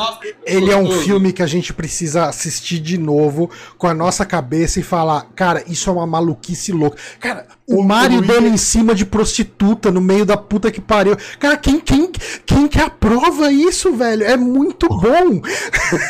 O, o Luigi é o, o peste, né? Porra, né? O, É um é o, sim. O Eu John assim- Leguiziano. Eu não sei falar o nome dele. Eu acho que é isso mesmo. É, É. por aí. Eu queria muito, embora não, não, não vá ficar um bom filme, é, eu queria muito alguma coisa de Mega Man. do- eu acho que. Eu gosto do personagem. Talvez, provavelmente, uma animação, né? É. Não sei se um, um homem de armadura com, com uma Buster. O The Rock, né? Não tem um- Porra, uma montagem? faz o X. Não, o The Rock deu o Sigma. Não, o- aquela montagem no Vin Diesel maravilhosa de Mega Man, vocês nunca viram? É, não, já vi. Pelo no Né? chat. É muito bom, eu quero isso. Porra, incrível. Incrível. É, Mas, mas é, Mega Man pode... já virou, né? Um desenho animado que eu adorava quando criança, nunca vou Sim. rever. Não, mas daí É. uma animação legal, eu acho. É, mas eu acho que ele funciona bem como uma coisa serial, né? Sim, sim. Nenhum problema com isso também. Mas assim, um filme poderia ser uma coisa legal, assim, você bota lá, tipo, meia dúziazinha de robô mesmo, e ele ir pra cima do Willy no final, você cria um momento de- Não, é, faz do X pra ter o zero. O zero, o zero vende. Põe Uhum. o zero na capa, tu vende. Sim. Verdade. Quem seria o X? Da- hein? Porra. O Vin Diesel agora. O, o Mega Man teria que ser o. Michael Cera. Não, o Michael Cera. Excelente. Não, o, o Tom Holland. Tom Holland, sim. Tom Holland de sunga. Pintado de, a- pintado de azul com uma sunga azul ali. Doutor, Doutor Willy tinha que ser o. William o Defoe. Christopher, Christopher Lloyd, porra. O, o- o Christopher Lloyd tá tão velhinho, velho. O zero podia ser o Thor ou o irmão dele. Podia, podia. Podia. Aí, ó. Excelentes filmes aí. Em breve Show, no cinema perto de você. É. Pergunta do arroba Diego Matias. Um beijo, Diego. Qual o ranking top 5 do pior pro melhor dos álbuns da sua banda favorita ou de uma delas? Eu começo. Ele tá falando de Metallica aqui, né? É, Death Magnetic, Kill Em All, Ride the Lightning, Master of Puppets e Injustice for All. Eu não sei porque. Eu, eu não consigo mais pensar em banda favorita. Eu também mudo toda hora. É, é eu, eu virei aquela pessoa que ouve música e, e é isso. Há uns anos atrás eu falaria isso de Earth, mas eu vou ser cancelado. Não pode mais. Hum, Eu não sei, cara. Ah, vou falar Halloween. Eu poderia falar Halloween ou, ou Blind Guardian, mas eu vou Halloween. Vai, top 5 que eu gosto. Primeiro tem que pensar no top 5 e depois ranquear. É, Eu, Uhum. eu gosto de Master of the Rings, de Time of the Old, é, Keeper of the Seven Keys parte 1 e parte 2. uhum. Precisa de mais um álbum. Eu gostei muito do novo deles, que eu não vou lembrar o nome. Eu sei que uma música que eu gostei bastante é Skyfall, mas o álbum mesmo eu não lembro o nome. Eu vou colocar esse último álbum do Halloween de, de último, no top 5. É, eu vou. Master of the Rings, Keeper 1, é, Keeper 2 e, e o, o Time of the Old. Falei. Tá, eu vou falar. Eu vou, vou falar de Lamb of God, porque eu toco num cover deles, aí ficarei. Mas. hum, O foda é que eu não tô conseguindo pensar no quinto. Qual é esse Palace Burns que? Então, ó, primeiro lugar, Roth. Segundo lugar, Sacrament. Depois, Ashes of the Wake. Depois, o Seven, Stern and Drank. E por último, As Palace Burns. Pronto. Eu vou ser muito cancelado, mas vamos Você lá. vai falar esse de Earth? Vocês não têm. Vou ser cancelado por vocês dois. Você vai falar o traje É. rigor. Vamos lá. É, na ordem aqui do, do- do pior pro melhor. Não, melhor eu vou, vou começar do top 1 e deixar o pior por último pra fazer o suspense. Ok. O melhor se chama Ventura. O segundo é o 4. O Uhum. terceiro é o Bloco Deu Sozinho. E o quarto é o Los Hermanos, que é o primeiro deles. Hum. O último eu ponho perfil, sei lá, um desses coletâneos, porque ele só tem quatro CDs lançados. Então, o cara. vocalista Marcelo Camelo é um dos motivos de eu ser Marcelo Gostinho. eu, eu sou o Marcelo Camelo que se alimentou demais. ok. Mas sabe, cara, eu, eu, eu virei um defensor, apesar de. O, o, o, o Los Hermanos, ela é uma banda que eu não ouço, obviamente. É, meu perfil é completamente outro, musicalmente falando. Mandou, obviamente, foi o maior desenho. Não, ob obviamente, foi, porque. Foi. Não, não, não, não, mas eu vou chegar onde eu quero chegar. Assim que a entrar, tá convidado. Eu, eu vou chegar onde eu quero chegar. Eu acho que Los Hermanos é uma banda que eu respeito demais. Eu acho que o, o som que eles fazem, do ponto de vista criativo, de qualidade e, e, de fazer uma coisa única, é uma coisa que. É, é uma daquelas bandas que eu tive preconceito pra caramba quando eu era adolescente, quando eu, era, quando eu tava na minha época full metaleiro. E depois uhum. ouvindo, e depois você vai conhecendo tanta banda que é qualquer coisa, e você ouve o que os caras fazem, do jeito que os caras fazem, como eles constroem a carreira musical, uma coisa uma coisa muito autoral mesmo, sabe? Tipo, ele, o, o, som do Los Hermanos não é um som derivativo igual 500 bandas que toca no rádio, sabe? Tipo, que você ouve um monte de. Você pega pra ouvir uma 89 hoje, que Kiss FM nem toca música de banda nova, mas a, a 89 de vez em quando toca umas músicas. Eu escuto rádio de final de semana quando eu vou uh, da minha casa pra casa dos meus pais, eu acabo ouvindo mais rádio e, e, toca uma banda ou outra nova. E é tanta bandinha ruim. Mas não é aquela banda ruim que nem, tipo, você fala, ah, eu odeio Los Hermanos, não sei o que. É banda que você não vai lembrar cinco minutos depois. Porque ela não agrega absolutamente nada. O Los Hermanos, eles têm uma identidade muito própria. Eu acho que eles, uh, eles têm um valor autoral muito grande, sabe? Tipo, então é uma banda que eu respeito.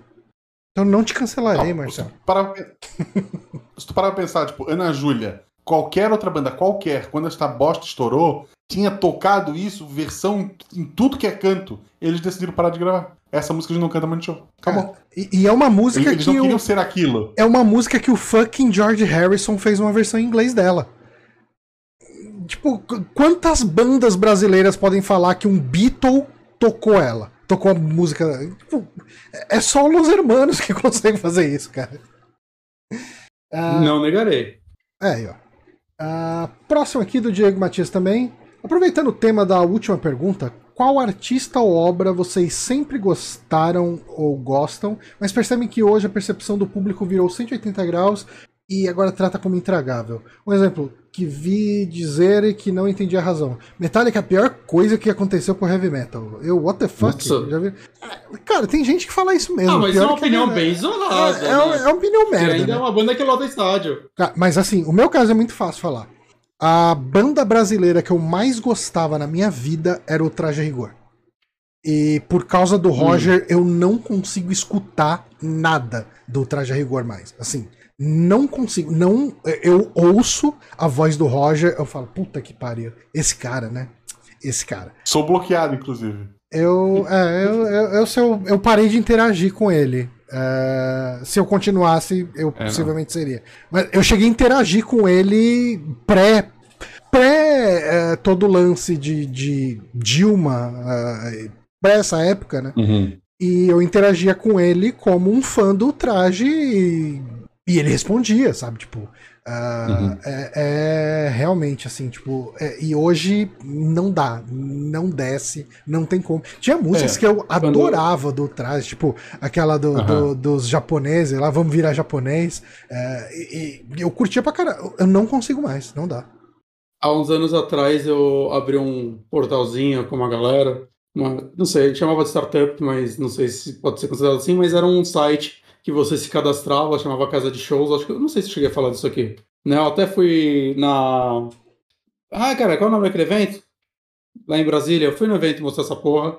E basicamente era um lugar que músicos se cadastravam e faziam reviews de casas de shows. O Roger fez um cadastro lá e ele divulgou a gente no Twitter, de graça. Ele falou que achou uma ideia muito boa. De todos os músicos do mundo, foi ele que fez isso. Mesmo assim, não. Você não pode nem Então retweetar. tu vai defender, agora, agora tu vai defender, é isso? Não vou, não consigo. Aí na época a gente, porra, o Roger falou, né? Vamos seguir ele, durou uma semana. Não dá, não, gente. Não, é, o, o- o meu, o meu caso é Muito, muito obrigado pela publicidade de graça que você fez pra gente, mas não dá, gente. Eu nem seguia, eu não interagia. Eu fiz um comentário, alguém marcou ele, e daí eu ganhei o bloco. Eu tenho um bloco do Cara, Marcos Mion que eu não galera sei por que, que de onde lá. veio. E assim, a pessoa, ela leu o que eu falei, ela não comentou o que eu falei, ela só botou a arroba dele e tipo, Roger. pegou o saco de pipoca e, e sentou, sabe? Tipo, vamos ver o que vai acontecer. Ele só bloqueou, não teve rolo. Aí eu- deve- é, essa pessoa deve ter ficado triste e daí eu fico feliz por isso. Ok. O Valeu. Johnny é, blo- é bloqueado pelo Marcos Mion, se pá nessa. Então, eu nem sei o que, que aconteceu. Porque eu fui olhar os meus tweets que mencionam o Marcos Mion. A única coisa que talvez ele possa ter considerado, a equipe dele, sei lá quem que gerencia o Twitter dele, pode ter considerado como ofensivo, foi quando eu falei, quando ele começou a apresentar o Caldeirão, eu falei, nossa, o Mion manda bem nesses enlatadão de sábado. E talvez ele tenha se sentido ofendido por eu chamar o programa dele de enlatadão. Não sei, mas eu tomei bloco e Já. não sei porquê. É, eu, eu- minha- minhas brigas foram Tata Werneck e a do Pássaro de Fogo lá. Você tá com a Tatá? Por quê? Porra, eu, eu pedi desculpa, tá? Ela não me bloqueou, não. E uma novela dela estreou, tipo, a segunda novela dela, e eu falei, porra, a Tata é incrível interpretando a Tata Werneck. E ela, sem marcar arroba, ela procurava o nome dela, provavelmente. Ela me, me contou, fez uma piada, assim, tentou tirar, tirou com a minha cara, né? E daí eu pedi desculpa, assim, desculpa, você é, uma, você é a minha Tata Werneck favorita, um negócio assim. E daí morreu ali, sabe? Mas a, a minha crítica é, tipo, às vezes não é nem dela, é porque deram de novo um personagem que é igual ao personagem da novela anterior, sabe? Uhum. Não, não, porque não é ela que escreveu a novela, né? Ela tava Exato. lá sendo, sendo ela. Não, total. E da Paula Fernandes, ela foi participar daquele programa do. Tinha das famílias domingo. Era do. Ah. Tipo, eram duas.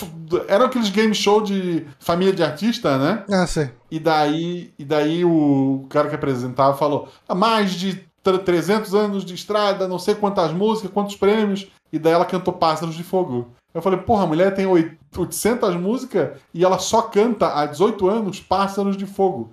Uma fã ficou puta, marcou a. Porque o cara, eles têm que marcar. Eu não Não, não, é, ela. é o famoso motoboy de treta, né?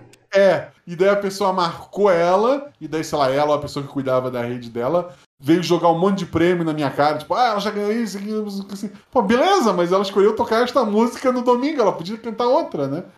Mas ok. Depois eu descobri que essa música é que mantém vivo o Moacir Franco, porque a música é dele, e ele ganhava pouco no SBT, eu perdeu o emprego, e daí sempre que ela toca essa música, ele ganha dinheiro. Então, vamos manter o Moacir Franco vivo, pode cantar Fogo. O, o Roger fez um review do Café Piu Piu, se eu não me engano. Como foi o review do site. Roger do Café Piu Piu? Café Ele Piu Piu elogiou- parece uma casa boa pra tocar. Ele elogiou, eu acho que ele falou bem da comida, só que ele falou que o caminho do camarim pro palco é, podia melhorar. Ele fez um review construtivo ainda. Ok. Vamos parar de elogiar o Roger? Vamos, vamos. Tem, tem- tem alguma banda ele- que você consegue pensar nesse caso, Guacha? Agora, assim, de, de cabeça, não. O Bonatti Nada. tem. O Bonatti tem o Ice Earth, né? Mas, mas, assim, ah, tá, a percepção do público sobre eles mudou. Apesar de tudo, eu ainda gosto da banda, né? Separo as coisas, ah, o cara tá preso mesmo, deixa ele lá. É, Ice Earth, pra tipo, quem não sabe? sabe, é que o John Schaffer foi uma das pessoas que invadiu o Capitólio lá nos Estados Unidos, quando teve o Exato. lance lá do Trump e tal. Puta. Enfim. é, enfim. imbecil, imbecil.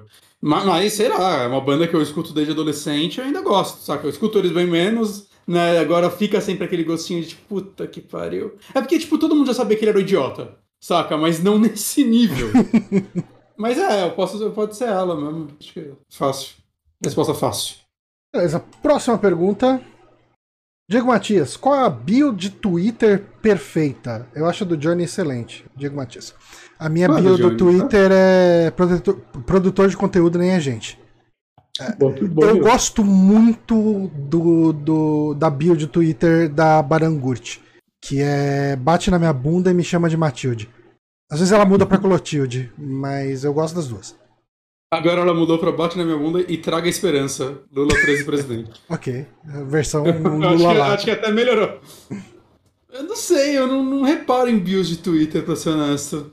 Desculpa, eu não tenho uma resposta. Consegue vir alguma na sua cabeça, Guacha? Não, não, assim, eu não sou um apreciador, um, um sommelier de bio do Twitter. Ah, Mas- você, você tá, tá fechando a sua cabeça pra tanta coisa? Eu tô aqui no Twitter clicando alucinadamente em várias pessoas e. Eu também. É, enfim, é, que todo mundo na bio é tipo, escrevo pro Canaltech, tá ligado? Então, É. tipo, link. Eu nem clico, nem vejo. A minha é podcaster, pai e pano do lixo, que é pra manter os peixes. A minha acho que tá minha ex-banda lá ainda. Tá, tá. deixa eu ver do cano aqui, aleatoriamente. Ah lá, ilustrador. É, o pessoal chega e faz realmente um, um perfil mesmo. Vamos ver, alguém que potencialmente poderia ter uma boa bio. Eu tô dando scroll no meu Twitter aqui, só vem portal de notícia. Aí não dá, né? É, então, só tô vendo o RT. Ah, próxima, Johnny, já é. Pô, 10 já, 15. já tá bom, né? É, próxima do, É. a do, do Twitter lá do, do, do a Curious Cat do King Resenhas de Geografia. Já assistiram algum filme dublado pela Angela Bonatti? Angela Bonatti dublou o Poderoso Chefão, personagem Senhora Clemenza, também dublou alguma personagem no primeiro Digimon. Angela Bonatti, assim, o cara começou a postar o, o- a biografia da mulher aqui. Então, eu, tenho uma prima que é a Angela Bonatti, mas eu vendo a foto nela. É, eu, eu talvez tenha visto, eu não reparei é nos créditos da Angela Bonatti. Minha prima é professora de inglês. Ela com certeza não é essa dubladora. Essa hora você pode lançar o, o Perninha e Lilica e falar um não somos parentes. Ah, é, pode, ser que eu seja. É, Vai saber. sabe. Família espalha por aí. É, ela nasceu em São Paulo. Ela fez a Batgirl em Aventuras de Batman e Robin, eu devo ter ouvido ela ali. É. Ela fez a mãe da Sora em Digimon, então eu devo ter ouvido isso. Ela fazia a Maligna em He-Man e Mestre do Universo, então eu já ouvi a voz dela, com Sim. certeza. De fato. É, bom, fica a resposta aí. E agora as perguntas Uhum. anônimas do Curious Cat. Vamos à primeira aqui. No passado vocês comentaram sobre Outer Wilds. O Bonatti chegou a jogar um pouco em uma live, mas não engrenou. O que é compreensível naquele início. Mas por quê? Por que vocês não jogaram esse jogo? É um jogo fantástico em termos de mecânicas e lore. Geraria com certeza muita conversa. Para ajudar, a expansão Echoes of the Eye é mais voltada para o lado de terror, mais clássico, coisa que eu não aprecio muito, mas vocês certamente gostariam. Enquanto no jogo base o medo é criado pela atmosfera de mistério em relação ao universo à sua volta e os perigos natural, naturais, a expansão vai mais pro lado de medo mais tradicionalmente visto por aí nos jogos e filmes. Então, o meu lance com ele não é que eu não engrenei, eu gostei muito, eu joguei umas duas horas, eu achei muito legal isso que acontece. Eu, foi uma live de final de ano que eu fiz e eu acho que no dia seguinte eu fui viajar. E eu fiquei, sei lá, umas duas semanas fora. Então, assim, quando eu voltei, sei lá, eu já tava, sei lá, tinha saído alguma outra coisa, comecei a jogar outro jogo, foi emendando, e eu meio que nunca voltei pra ele, saca? Porque, não sei, só não voltei. Mas eu baixei ele, recentemente ele voltou pro Game Pass, né? Ele tá, eu baixei ele no Xbox, porque entrou essa expansão, aí já baixo o jogo e a expansão junto. Eu tô muito afim de jogar ele. Eu só não, saca, tipo, sei lá, eu tô, tô jogando outras coisas, não acabei Elden Ring ainda. Sempre tem muita coisa rolando, aí eu não, n- É. não fui parar nele ainda. Mas esse eu, eu esse é um jogo que, eu vou adorar. tenho certeza absoluta que eu gostaria, mas eu tô com muito jogo parado. Eu não terminei Uhum. o, o outro lá, o, o da Arcane, como que é o nome dele? Deathloop? É da Arcane, não? Hum, nossa, é da Arcane. É. Deathloop é muito legal. Não terminei Deathloop, eu tava bem perto do fim. Não terminei Sifu, que eu tava adorando. E, e- É, se for, eu já considero dropado. é, eu, eu ainda volto pra ele, porque eu, eu gostei muito dele e eu vou querer jogar mais. Mas a- Uhum. agora o meu foco tá completamente em Elden Ring. E de um nível que, tipo, Chinatown Detective Agency é um jogo que eu apoiei o Kickstarter dele, eu tava ansiosíssimo pra ele sair. Às vezes que eu peguei pra jogar ele, eu curti bastante. Mas o tempo que eu tenho livre, eu falo, puta, Elden Ring, hein? Eu vou lá e fico jogando Elden Ring. Eu Uhum. acho que esse é o problema, assim, vai aparecendo outros jogos. Eu tenho certeza que eu adoraria Outer Wilds. Mas aí tem essa questão, precisa encaixar ele. E, e possivelmente depois de Elden Ring eu não vou querer ver jogo longo por muito tempo. Então, quem sabe ele entra aí no, no pacote dos jogos no meio. E você jogou, Guaxinim? Eu não cheguei a jogar, eu, assim, eu, tinha, eu tenho tido pouco tempo e, e um monte de podcast, né, normalmente, filha pequena e, e coisa. Eu tenho escolhido muitos jogos que eu tenho jogado, e daí, quando saiu o Elder Ring, eu peguei no, no, lançamento e platinei esse fim de semana agora, assim. Então, eu, quando eu tinha tempo livre, era ele que eu jogava. E quando eu terminei, eu estava satisfeito. E daí eu fui fazer um monte de coisas que eu deixei acumular.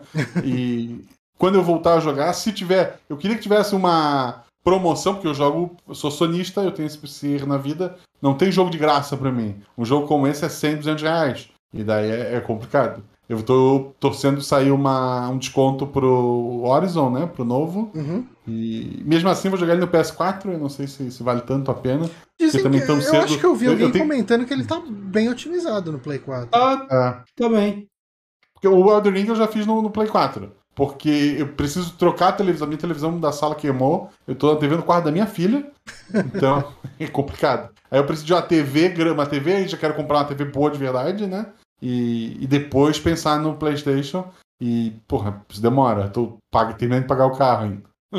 É, é muito gasto. E eu- É muito, cara. É, é legal que eu tô, tipo, meio oposto do Johnny, assim, tipo, ele, ah, quando acabar é, Elden Ring eu não vou jogar co- coisa longa, e eu tô, tipo, eu tenho que parar de começar jogo longo, saca? Eu comecei, finalmente, tipo, vai sair o Xenoblade 3 agora, eu comecei o 1, porque eu quero jogar o 3, não muito longe do lançamento, são, tipo, jogos de 100 horas, saca? Tô com 20 horas de Danganronpa e o Elden Ring aí. E Horizon também eu comecei, me arrependi de ter começado Horizon, porque nunca, não sei quando eu vou voltar pra ele. Para de sair jogo longo, mas eu, eu quero jogar todos os jogos longos, eu não quero mais jogar jogo curto. É, eu gosto eu- deles. Eu, se tudo Mas der tá certo, foda. o próximo jogo longo que eu vou jogar, acho que vai ser. O, o Starfield sai esse ano? No, novembro. É, possivelmente vai ser o próximo que eu vou jogar. Se ele for decepcionante igual Fallout 4, eu dropo. Sem dó. Ah, eu tô torcendo pra ser. Tomara que, tomara que seja uma merda pra não jogar. Ah, próxima pergunta. Pergunta pro Georod. Georod não tá, tá, gente? Ih, Aí, se ó, foi. perdeu. Ah, deixa eu ver a pergunta que era pro Georod. Teria alguém que serviu de inspiração pra você que gostaria que outras pessoas conhecessem melhor? Por que, que essa pergunta precisa ser pro Georod? Porque a gente, não, a gente não inspira ninguém, eles não querem saber a nossa opinião. Neve, obrigado aí pela, pelos beats. Ah, e, e agradecer também o Hélio Ferrer que deu uma passada aí pra dar um resub. Muito obrigado. Alguém que serviu de inspiração pra você que você gostaria que outras pessoas conhecessem melhor? Tô pensando, o que é uma pessoa inspiradora? Não Ah, sei. o, o Silmar, que fundou o Portal Silmar, Deviante, fundou cara. o SciCast. É, in- infelizmente ele já, já se foi, né? Uhum. Mas ele tinha, ele tinha vários problemas. É, uma pessoa, um homem do interior, assim, tinha é, muita coisa para aprender, mas ele também ensinou muita coisa, ele fez muita coisa, ajudou, ajudou muita gente. Uhum. E, e mesmo depois que ele foi embora, é, ele tinha uma coleção muito grande de gibi. Hoje lá na, em Chapecó, na, na cidade dele, tem uma, uma gibiteca, né, com o nome dele, pra, de graça para a comunidade. É o próprio Portal Deviante, né, o SciCast, que, que ajudou muita gente. Então, é, ele tem um, um legado muito bom, ensinou... Esse microfone era dele, ele, ele me, me deu esse microfone, e foi ele que, que me incentivou, que me ensinou a editar. Uhum. Então é, é- é uma pessoa que eu devo muito, que eu, que eu, me, que eu me sinto culpado, talvez, é, de, de, de não ter me aproximado tanto, porque é, a gente acha que vai estar sempre ali, né? Sim. E um dia ele não Demora. estava mais. Bem, né? É, eu tive a oportunidade de gravar uma vez com o Silmar, naquele podcast que a gente fez sobre o Gonzagão. Hum, E foi uma experiência muito interessante. É uma pessoa muito divertida de se conversar. Foi, foi Sim. um podcast. Foi um dos podcasts assim, que eu lembro muito, assim, com muito carinho de ter gravado. E, e- foi uma experiência legal, assim. Realmente, Silmar aí, onde quer que você esteja, cara. Muita luz aí pra você, cara, de verdade. é. A próxima pergunta aqui. Depois de um ano com DualSense, as inovações valeram a pena ou vão ser abandonadas? Cara, É, eu, eu gosto eu não acho que vão ser abandonadas, porque depois de um ano elas continuam sendo usadas. E falam que é fácil implementar pra elas, então eu acho que ela, tipo, obviamente, né? Jogos exclusivos vão sempre usar melhor, aham, né? E nem todo jogo vai fazer o que, por exemplo, a Astrobot fez, porque a Astrobot era uma tech demo do console e do controle, e nem precisa todo jogo fazer tudo aquilo. aham. Mas eu não acho que elas vão ser abandonadas, eu acho que são coisas legais, assim, não é. não vai mudar a indústria dos jogos, mas eu acho, eu gosto, eu acho que um feedback tátil nos jogos é, é, algo bacana, né? Desde que a vibração foi inventada nos controles, não é, não é a primeira vez que tentam algo diferente, né? A Microsoft mesmo tem aqueles gatilhos com, com, com vibração que só servem no Forza né, por aí vai, então acho, acho bacana. É, o tipo de coisa que, que, a gente vai, vai ver só em exclusivo. Assim, quando você joga um jogo que usa isso, você tem uma experiência legal. Assim, é, é, é... Ah, jogo de tiro quase todos, mesmo no exclusivo, acabam fazendo alguma coisinha, saca? Não é. Não, não, obviamente, não, novamente, não no nível Astrobot ou, ou os exclusivos da Sony. Aquele Returnal quando você tá no lugar que tá chovendo, você sente praticamente as gotas pingando no controle, sabe? Tipo, você sente em pontos específicos a gotinha uhum. pingando por causa da vibração. É uma coisa incrível, eu, incrível. Mas eu gostaria eu de ver mais. No... Eu gosto no Demon Souls, é bem sutil, mas tem o lance de quando você encanta a arma, o controle fica pulsando. Eu acho bem legal. É, é, bem específico, é bem sutil, mas eu acho que esse tipo de coisinha. É, são experiências claro, legais, né? Que é bacana. Ah. Tipo, eu, eu, gosto, eu gosto. Uh... O gatilho no trigger, no, o, o, trigger lá no gatilho lá que dá os clack clack, eu acho legal também, jogo de tiro, mas tem jogo que exagera um pouco. Eu acho que eu prefiro quando é um pouco mais sutil, saca? Ou quando não é tipo uma metralhadora que o controle fica pulando na sua mão, eu acho meio exagerado. Hum. Né? Ainda bem que dá pra desativar nesses momentos. Mas eu, eu, eu, gosto, assim, quando algum jogo usa. O Horizon mesmo, você, o, quando você usa o arco, tem uma, uma pressãozinha e tal. Eu acho, eu acho legal. É, não funciona bem. Eu nunca peguei na mão. Cara, eu, quando você pegar na mão, vai ser. Ele é um negócio que quando você pega na mão, você não acredita que você tá. Porque assim, eu vou te contar o que aconteceu comigo.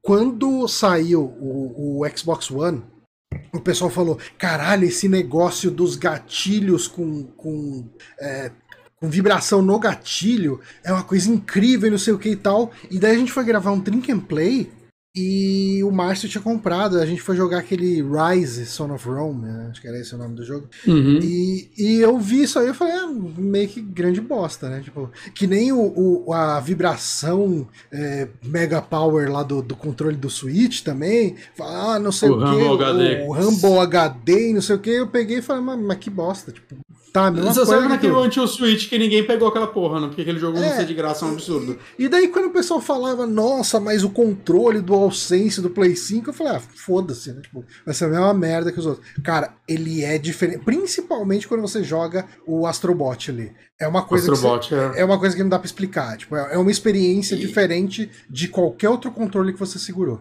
Sabe onde eu acho que ele vai ser bem usado também? Hum. É quando sair o novo VR eu consigo ver essa parte mais tátil dele ser muito. agregar para a experiência VR muito assim. Sim, totalmente. Consigo imaginar isso. Uhum. Isso é legal um controle VR Mas, com assim, essa ele... funcionalidade, né? Aqueles controles que você deixa ah, um cada mão. Né? Eu acredito que vai ter. Uhum. Mas hoje, assim, o DualSense é meu controle favorito. Eu gosto dele até mais do que o do Series X. E o do Series X é ótimo. É. Assim como para controle do, do Switch também é ótimo. É, eu acho que a Mas ergonomia eu, eu dele é a melhor para mim também. Tipo, é, é o controle definitivo para mim. Ele encaixa muito bem na minha mão. Ah, é, é muito bom mesmo. Próxima pergunta. Quais são as táticas de vocês para jogar Termo e Wordle? Pesquisar palavras no Google é trapacear? Vocês jogam? O Bonatti joga, que eu sei.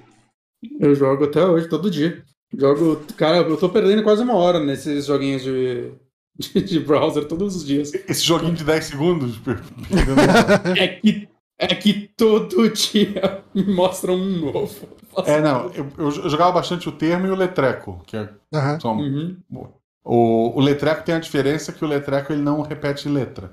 O termo tu tem letra repetida. O letreco não repete letra? Porra. É, eu nunca tá reparei isso. Não repete letra. Tu nunca vai ter uma palavra que tenha duas letras iguais. Puta que pariu! É, o, o programador dele, né, o Gabriel Tosti, ele é lá do, do SciCast, a gente até já trocou uma ideia. Eu sempre Caralho. começo, eu sempre começo com raios, que tem R, tem S e tem duas vogais. E dali em diante, daí a gente vai tentando descobrir. Eu, eu hoje em dia eu começo sempre com áudio, que já mata quatro vogais. Boa. boa, hein? Mata quatro. É porque e... R, RS tem bastante também. Uhum, então sim, sim. raios é uma também. É, não, é muito boa. É. É... E o Wordly eu começo com Wood. Sempre. O, o Wordle, e... quando eu jogava, eu começava com Adiel. Porque por algum Adieu? motivo. É, é, é tipo a- adeus em francês. Que é A-D-I-E-U. E, e por que funciona no Word é em francês? Então, vai entender. Mas funcionava e eu já pegava um monte de vogal nessa paulada aí. É uma boa também. É que em No- inglês tem muita palavra com W, saca? Então o G vale a pena, que você mata o O, o U. O U também é bastante usado. Uhum. Aí depois, se não, nenhuma das cinco letras aparecer, eu escrevo maybe, que é mata A, Y e E. Aí, ó. Uhum. Essa é a minha, minha, estratégia. É, cara, eu, eu abandonei praticamente todos esses joguinhos. Eu tô jogando aquele Actro, que é o de ator. Actor é legal. Eu gosto. E- Acertei de primeira hoje, Johnny. Oi? Eu acertei de primeira hoje. De prim- Eu acertei de primeira hoje também. Mas eu. e- Esse, esse é um que eu ultrapassei, eu pesquiso. Ah, às vezes eu pesquiso também. Às vezes eu É. não tenho. Tipo, você tá no terceiro e você não achou ninguém, eu, puta, tá, biografia de 2017. Que biografia de saiu em 2017? Sabe como que eu Aí eu faço? procuro uma. Eu vejo o filme com maior avaliação na lista e procuro no IMDB ah, o Então, filme eu- daquele ano com aquela avaliação. E daí Então, eu mas- chuto os atores. Já deu errado pra mim isso, porque apareceu um filme nota 9 no MDB, tipo, de 96. Eu entrei lá e, tipo, a maior nota 96 era 8.1. Eu falei, fodeu. o jogo tá me mentindo pra mim. Foi, acho que ontem ou anteontem. Mas hoje eu vi o primeiro filme e tava lá, Terror 78. Aí eu li assim, vi as palavrinhas, eu contei assim as letras. Aí eu, puta que pariu. Aí eu coloquei o personagem foi. É. O ator ou atriz. E outro que eu ultrapasseio, e eu com gosto, é o Worldo, que é o de países. Ah, esse eu não, não É, sei nada de Eu, então, mas eu tava Legal. jogando ele principalmente porque assim. ah, se você me falar países da África, eu não consigo te falar seis. Sabe? Tipo, é, é, então, Bastante ainda. então, o que que acontece? Eu acabo ah, usando ele pra aprender não só os países, mas o lugar onde eles ficam. Então eu vou me guiando Uhum. lá pra ele falar, ó, tá 3 mil quilômetros a norte. Eu falo, hum, né, será que isso aqui é o Quênia? Será que é, tipo, África Central? Sei lá, alguma coisa assim. E daí eu vou vendo. Sul deve ter central, é isso. É, então. E, e daí eu acabo, sei lá, me situando um pouco melhor por esses países que a gente não sabe onde eles ficam. A Ana faz aquele de números primos. Eu, eu olho aquilo nem fudendo que eu vou tentar isso. É, não, assim, de número. é, a maioria desses eu não faço por ser em inglês, essa é realmente a, a língua que eu domino, que eu não domino. E o meu orgulho também com o Letreco, é, estudo de, estudo de tala, Bilal funciona, foi um pedido meu pro, pro programador. Boa. Olha aí. Eu falei, querido, eu quero botar Bilal no teu programa. Tem como? Aí ele tem. Aí ele botou a palavra. Qual foi a sensação de colocar o. Bilal no programa dos outros? Pô, rendeu várias piadas no dia, inclusive, mas depois passou. Foi um dia divertido. Mas, mas tem uma chance então de um dia cair Bilal lá. Não sei, é, pode ser. É porque o, o Gabriel ele é bem, ele é bem certinho na hora de, de ver as palavras, né? Ele gerou Ele- uma lista e depois ele, ele, ele mesmo selecionou ali e já fez piadinha, tipo, o dia que a sogra tá de aniversário, foi uma palavra que pra gente era só uma palavra, pra família dele era um negócio especial, sabe? Ele, tem- ele tem umas roubadas assim. Eu juraria que o esquema era tipo, ele pegou algum banco de dados aí com um milhão de palavras e vai só puxando ela de forma randômica. Ele vai pegando as palavras ele mesmo? Tem um, tem um sidecast que ele explica como é que ele programou isso, é, que a gente fala do, do termo, do, do letreco Uhum. e tal. E, mas basicamente, sim, ele pegou um banco de dados com várias palavras, depois ele manualmente foi filtrando e eu, óbvio, a brincadeira de, de colocar o Bilal, mas, por exemplo, não tinha a palavra Amora no banco de dados que ele achou. Uhum. Aí alguém reclamou, pô, eu botei Amora, não tinha. Aí ele adicionou Amora, ele foi adicionando várias palavras que o pessoal trouxe depois, ele encontrou outras listas de, de palavras, né? E daí ele botou essas regras de não repete letra, então, para ficar mais fácil. Uhum. E a- ele gerou uma lista de palavras, sei lá, até metade do ano. Mesmo assim, ele olhou palavra por palavra e ele mudou algumas. Tipo, às vezes, por conta de uma notícia, ele muda uma palavra. ah, não é uma coincidência, foi o programador que foi lá mudar, né? E, mas ele tem um controle assim das palavras que vão sair. Legal. Bacana, bom saber. A próxima pergunta. Vocês casaram na igreja? Que música entraram ou entrariam? Não casei nem na igreja. Eu vivo em pecado também. eu, eu, casei no civil, né? No, pra, pra poder o plano de saúde ser mais fácil estar sendo repartido e etc. Uhum. Mas Assim, ou eu pagava o apartamento ou eu casava. Eu fiz a escolha de pagar o apartamento. É uma escolha justa. Eu, É, porque pô, é muito caro, é muito caro. segunda que vem, se tudo der certo, eu vou no cartório agendar o casamento. Só no civil. No, só no civil. Não vai ter festa. É, não. fiz. Não Foi tem dinheiro pra. Cara, festa, uma festinha. Assim, religioso, assim, nem eu nem a Paula somos. Então não faz nem sentido casar na igreja. Uhum. É, mas festinha. Se for fazer uma festinha, tipo, uma festinha que vier só seu círculo de amigo mais próximo, você vai gastar 10 pau. Assim, não tô falando de cerimônia e tal, tô falando de uma festa que você vai contratar um buffet, bebida, porra toda ali, comida. E, e, assim, não tô nem falando, tipo, 50 pessoas. Ó, né? Falando- você pra fazer churrasco, porra. Aí já era. É, e a, família, a família da minha esposa é do Rio de Janeiro. Tipo, todo mundo ia ter que gastar passagem, sabe? Ia ser um. Ah, não. Vamos só gente aqui. Até veio alguns parentes mais próximos do, do, do Rio, né? A gente foi na churrascaria, comeu depois alguma coisa lá. E cada um pagou o seu, inclusive. foi, foi bom, cara. Porra. Ah, É, eu tô, O- pensando, eu tô pensando em levar o pessoal pra um restaurante depois do, do, do casamento no cartório, né? É, eu, esposa, meus pais, os pais da a mãe da Paula, no caso, e, e os padrinhos, e, tipo, pagar, né? Bancar o, o almoço e vai ser isso. É, a única- o único problema que eu tive é, por não ser casado na igreja foi não poder batizar minha filha aqui na minha cidade. Hum, Uhum. O padre se recusou. Eu disse, não, não vou, vou batizar. Aí eu fui a Florianópolis, e daí eu menti pro padre de lá, e daí consegui batizar. Aí sim. é, tipo, não, não deu, a nossa situação era muito difícil, papapá. Inclusive, a gente é bem religioso, a minha filha vai receber o nome, receber o nome de, de Maria em homenagem. Não, Maria porque a Beta gostava, não tem nada a ver com nossa senhora. Mas, pô, a gente contou outra história. Pra... Então, assim, são dois problemas. Esse, e quando eu morrer, provavelmente vão me barrar. Fora isso, não tive grandes problemas. aí.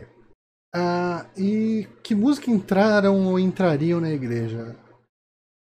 Ó, Não nesse, sei. nesse momento, só pelo meme, a música de abertura de Star Trek Enterprise. Que é um, um rockinho bem chumbrega do, do Rod Stewart, cantado por um cantor genérico. A tua, a tua cônjuge aceitaria? Essa é a grande Ah, sim, porque seria a minha música. Ela escolheria dela e eu não teria como ah, tá, influenciar tipo, nisso. formatura, cada um tem a sua. É, exato, não, exato. Não tinha me atentado pra esse detalhe. Tem Eu uma, não uma- sei. tem uma história da, do casamento da Sandy, né? Porque o, o marido da Sandy, ele é mega nerd. Uhum. E daí ele pediu pra ela, pra na festa, né? Não dentro do- da igreja, tocar músicas de, de- de jogos de videogame. E ela disse não, nem a pau. E ele tocou Zelda, tocou um monte de coisa, só que daí ele pediu pra banda e pra todo mundo que sabia, fala que isso é uma música de, sabe, da França, porque ela não conhece nada de videogame, né? Tipo, ele Caralho. mentiu pra, pra, pra esposa dele, então tocou as músicas, ela ficou feliz e acabou. E acho que até hoje ela não sabe que isso aconteceu. Ela vai A saber menos porque que ela tá tenha visto. agora É, Exato. Sandy, um beijo. ela tá, ela tá ouvindo esse podcast, ela vai descobrir. Precisa vir aqui, Desculpa aí, Sandy. Lima. É. Faz tempo que a gente não grava junto. Que música você entraria, Bonatti? Eu não sei, cara. Eu atualmente só escuto death metal, não ia dar certo. A Ana curte também, mas eu, eu, tu ia mais pro inferno que eu. eu ia ter que pensar mesmo. Ou eu ia entrar tipo com música de Zelda, sei lá, só pra. Né, gosto de Zelda. Tem Eu aquele- não consigo pensar. Aqueles assim. casais que, li- que casam com. Eu, eu tive uma ex que cantava em casamento e o pessoal chegava e pedia pra ela: Ah, a gente quer que você cante With or Without You. Aí Ela chegava: Você sabe sobre o que, que é essa música? Você sabe que o cara tá falando que ele consegue viver com ou sem você? É isso que você quer pro seu casamento?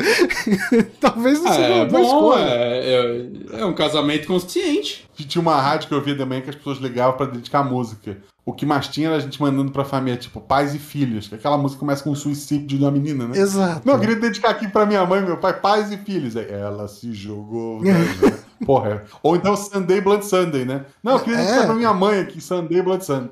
Não, o pessoal vai. Muito Eu, eu, entra- eu- eu entraria com eu entraria com Sunday Blood Sunday da versão Sambo, que, que, é alegria. Grande Sambo. Beijo pra Shelly de novo. Uma grande apreciadora do Sambo. Ah, Hidetaka Miyazaki já superou Miyamoto como o maior criador de jogos da história? Quantas obras-primas ele ainda precisa criar para chegar lá? precisa criar um jogo diferente, né? Que ele faz o mesmo jogo há 10 anos. Uou. Eu gosto mais de jogo dele que do Mario, então não posso fazer nada. Não, mas, mas, mas sem Zelda não tinha Dark Souls. Isso é verdade. O 2, né? Que é o que é o Zelda que ninguém gosta. Não, o Dark Souls pegou muito do combate do Ocarina of Time na época. Sim, mas é, ok, ok. Não, eu tô brincando, é óbvio que. É, é, eu, eu acho uma a, comparação. influ, a, influência, a influência é muito. É, é absurda, sabe? Tipo, o- um precisou andar pro outro correr. Ah, é a mesma coisa, ah, meu Deus, é, sei lá, vamos comparar Hitchcock com Tarantino. Não, você comparar Thomas sentido. Edison com o inventor do processador, sabe? Tipo. Ca- É, então, é, mas é, acaba sendo um pouco isso, porque assim, cara, tipo, Thomas Edison. o, o, Mi- é, o Miyamoto, o, o Miyamoto, ele criou muito sedimento pra indústria, né? Tipo, ele, ele fez muita coisa que é O usada Miyamoto em é o qualquer Beatles. jogo. É, Ele é o então. Beatles dos videogames. E, e, obviamente você vai ter um monte de jogo que, sabe, que tem mecânicas, histórias, narrativas mais complexas e, e faz e leva a indústria para um outro patamar. Mas todos eles vão ter alguma Sim. coisinha ali do, do Miyamoto. É difícil você chegar e, e fazer alguém superar um cara que criou tanto para a indústria, né? Sim. Tentando, tentando a minha a minha comparação, é, tu prefere o. Tu acha que uma invenção melhor é a roda ou o carro? Exato. Tipo, Uhum.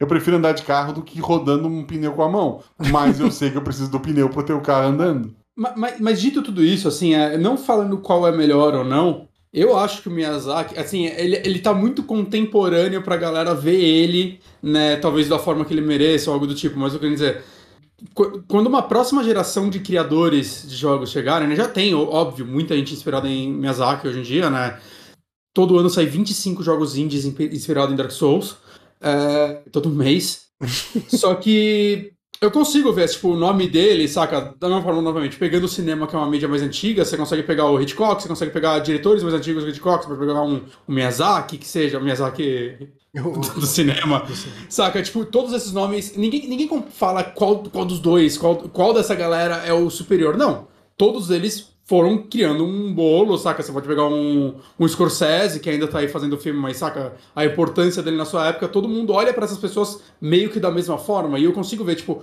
futuramente a gente vai olhar caras como o Miyamoto, o Miyazaki, daqui a 20 anos, da mesma forma, eles são pessoas que em, em tempos diferentes criaram coisas diferentes que são relevantes. Uhum. Saca? Eu acho que é isso que vai acontecer. E não, tipo, um ficar melhor que o outro. É, são décadas diferentes. Saca? O Miyamoto hoje, ele é um consultor, um... Tá, ele é um produtor, ele trabalhou no último Star Fox, mas saca, ele não, não é mais o cara que bota a mão na massa, faz o game design. O Miyazaki, apesar dele ter virado presidente da empresa, ele, teoricamente, ainda faz roteiro, dirige... Mas É vai um chegar um momento que o Miyazaki vai virar produtor executivo, vai supervisionar o negócio bem por alto ali e vai deixar a coisa rolar. É o certo. Eu, É. espero um dia virar produtor executivo também, não fazer mais porra nenhuma. Pode, pode ser, pode ser que ele queira continuar fazendo, porque, tipo, talvez a paixão maior dele seja aí, mas ele é presidente porque paga mais. Saca? Mas os jogos dele hoje em dia já tem, você sempre tem mais uns dois co-diretores juntos, né? Uhum. É, então, é, ele é tipo um, um diretor geral de diretores, vamos dizer assim. Né? Eu duvido que ele. É, duvido que ele tenha o mesmo trampo hoje que ele tem na época do Demon Souls. Provavelmente o, o trampo dele hoje é mais complexo do que naquela época, mas do ponto de vista criativo um pouco diferente. Pois é. Próxima pergunta. Uma banda internacional vai entrar em hiato indeterminado e resolve fazer uma turnê de despedida. Qual o tempo mínimo que ela deve ficar separada para não ter sido uma turnê caça-níquel? Ah, 10 anos. 10 anos. É, 10 anos é, eu acho que 10 anos, assim, tipo, se a gente tiver uma volta do Tribalistas daqui 8 anos, vai ser uma coisa. Eles voltarem Não, ano não que foi vem e falar, ah, toma no cu. Não foi o Scorpions que fez uma turnê de despedida e dois anos Não. depois uma é, de reunião? Não, que o Kiss que faz uma turnê de despedida por ano, Ah. cara. O Kiss tá se despedindo bem, tipo, Porra, mano. O, Ki, o Kiss é aquele parente que tá na festa cheia, ele quer apertar a mão de todo mundo, mano. Dez, acho dez que 10 anos, é um anos, bom. 10 10 anos, 10 anos. Aí, aí pode fazer um showzinho de reunião e tal, mas que aí não fica feio. Boa. Sandy Júnior ficou 10 anos separado, porque a gente já elogiou ela, não queria uma briga com ela aqui. Que eles voltaram. É isso. E Júnior, vamos ver. Nossa, eu peguei Não, um trânsito no dia do, do show de Sandy Júnior. Eu inventei Você foi no show de Júnior? Não, então, eu fui na casa do Eric no dia, eu tive que passar na frente do Allianz Park, tava um inferno ali. Eu, sempre que eu penso em Sandy Júnior, eu lembro de um, de um tweet que ficou famosinho, de um rapaz que a, a filha, a, não, a irmã via o Júnior Lima no YouTube. E Hum. daí ele foi explicar pra ela o seguinte: Ó, tu sabia que ele, quando era novo, cantava com a irmã, tinha uma dupla Sandy Júnior dela. Nossa, tadinha dela, deve ser horrível tu ser menos famosa que o teu irmão. Meu Jesus. pra ela só era. Ó, ó, uma coisa aqui, ó. Ó, tô- o Six falou que o Júnior namora uma guria da cidade dele lá. Olha aí. Pode virar brother. Mas, falou, ó, eu... namora não, é casado.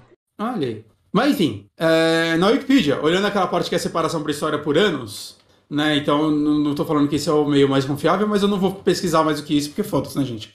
É, chega aqui na parte que é tipo de 2005 a 2007, Sandy Júnior e Acústica MTV, e aí depois é 2019 e 2020, nossa história. Então eles ficaram aí 12 anos separados? É, ok, passou na Aí, ó. Ah, tá. Parabéns, Sandy. Completamente Top. justificável. Toma essa Kiss. Justificou o trânsito que eu peguei. Joga no. Júnior. Você ouvinte, vai no Google agora e joga Júnior Lima Miojo. Melhor foto da internet. Na internet. Melhor do que o miojo doce que tá sendo vendido agora. Miojo. eu já tinha visto isso, mas eu Isso tinha... é uma foto da Capricho que era pra ser sexy, que fique registrado. Não, cara. Quem não acha isso sexy? A pessoa tá errada. Era um colírio pra cada pecado e esta é a gula, gente. Esse daí foi o, o, o- o primeiro, tá ligado? Banheiro de Nutella? É, Foi. Precursor. precursor da banheira de Nutella. Aguardando aí a, a, a banheira de miojo de beijinho. Exato. Pô, eu, eu queria. Pior que quando surgiu isso na, na internet, eu pensei, Deus me livre, quem me dera. Próxima pergunta. Olá, Johnny Bonatti e possível convidado. Olá, possível convidado. Olá, obrigado. Esse é o meu nome do meio. É Marcelo, possível convidado, gosto de Qual a opinião de vocês sobre a compra do Twitter pelo Elon Musk? Pretendem continuar a usar a plataforma mesmo que ela sofra mudanças radicais? E o que comprariam por 42 44 bilhões? O Twitter? A minha liberdade? Cara, se eu tivesse 44 bilhões. Porra! Com 44 bilhões você já não pensa mais em o que, que eu vou É. comprar. Eu pagava minhas Você, contas. você só compra tudo. Ou você gasta tudo no Twitter. Pode ser também. Mas assim, Assim, cara, ó. Eu não compraria o Twitter. É, o Twitter é uma coisa que eu não compraria com 44 bilhões. Nem por um bilhão. Se eu tivesse 44 bilhões e quisesse me vender por um bilhão, eu ia falar, tô de boa. Mas assim, o Elon Musk. é, Tipo, hoje já tava saindo notícia que possivelmente não vai comprar. Enfim, vamos supor aí, hipoteticamente, que ele de fato Ele compra. mandou um tô só olhando, né? Ah, assim, se. É, A, a grande promessa dele é promover a liberdade na rede social. Caralho, Ah. o Varg tá aí postando coisa nazista até hoje. Então, aí que tá, que, né? que falta de liberdade é A- essa? a- a- Quando uma pessoa prega esse tipo de liberdade, geralmente é uma liberdade pra fazer bosta. Porque se você tá usando de boa a rede social, tipo, você não tem problema. Quem tem problema é, é, assim, quem tem algum problema, como o, Talvez. exemplo que o Bonatti deu já prova é exatamente isso, é se você vai fizer ódio direcionado, fizer é, tipo, perfil nazista, esse tipo de coisa pode eventualmente dar bosta se tiver engajamento suficiente de muita gente denunciar, talvez dê problema. Mas se uma pessoa tá pregando esse tipo de liberdade, geralmente é pra ter mais bosta, né? É, pensando no caso específico de Twitter, onde hum, você não costuma ter problemas de liberdade de maneira geral. Não. É, então, assim, eu- a minha ideia é: eu saio do Twitter se ele ficar muito pior. E, e- e ele tem muitos problemas já. Mas muito pior em que sentido? Cara, se virar uma coisa que o tempo inteiro eu tiver vendo. é, Se eu começar a ser diariamente atacado por gente aleatória, Ah, eu não vou querer ficar lá. Sabe? Tipo, Uhum. sei lá, ele já tá ruim o suficiente pro meu uso ter mudado bastante. Na verdade, Uhum. assim, eu me fechei numa bolha de Star Trek no, no, no Uhum. Twitter. Deve ser muito insuportável me seguir no Twitter hoje em dia, porque eu só É falo de.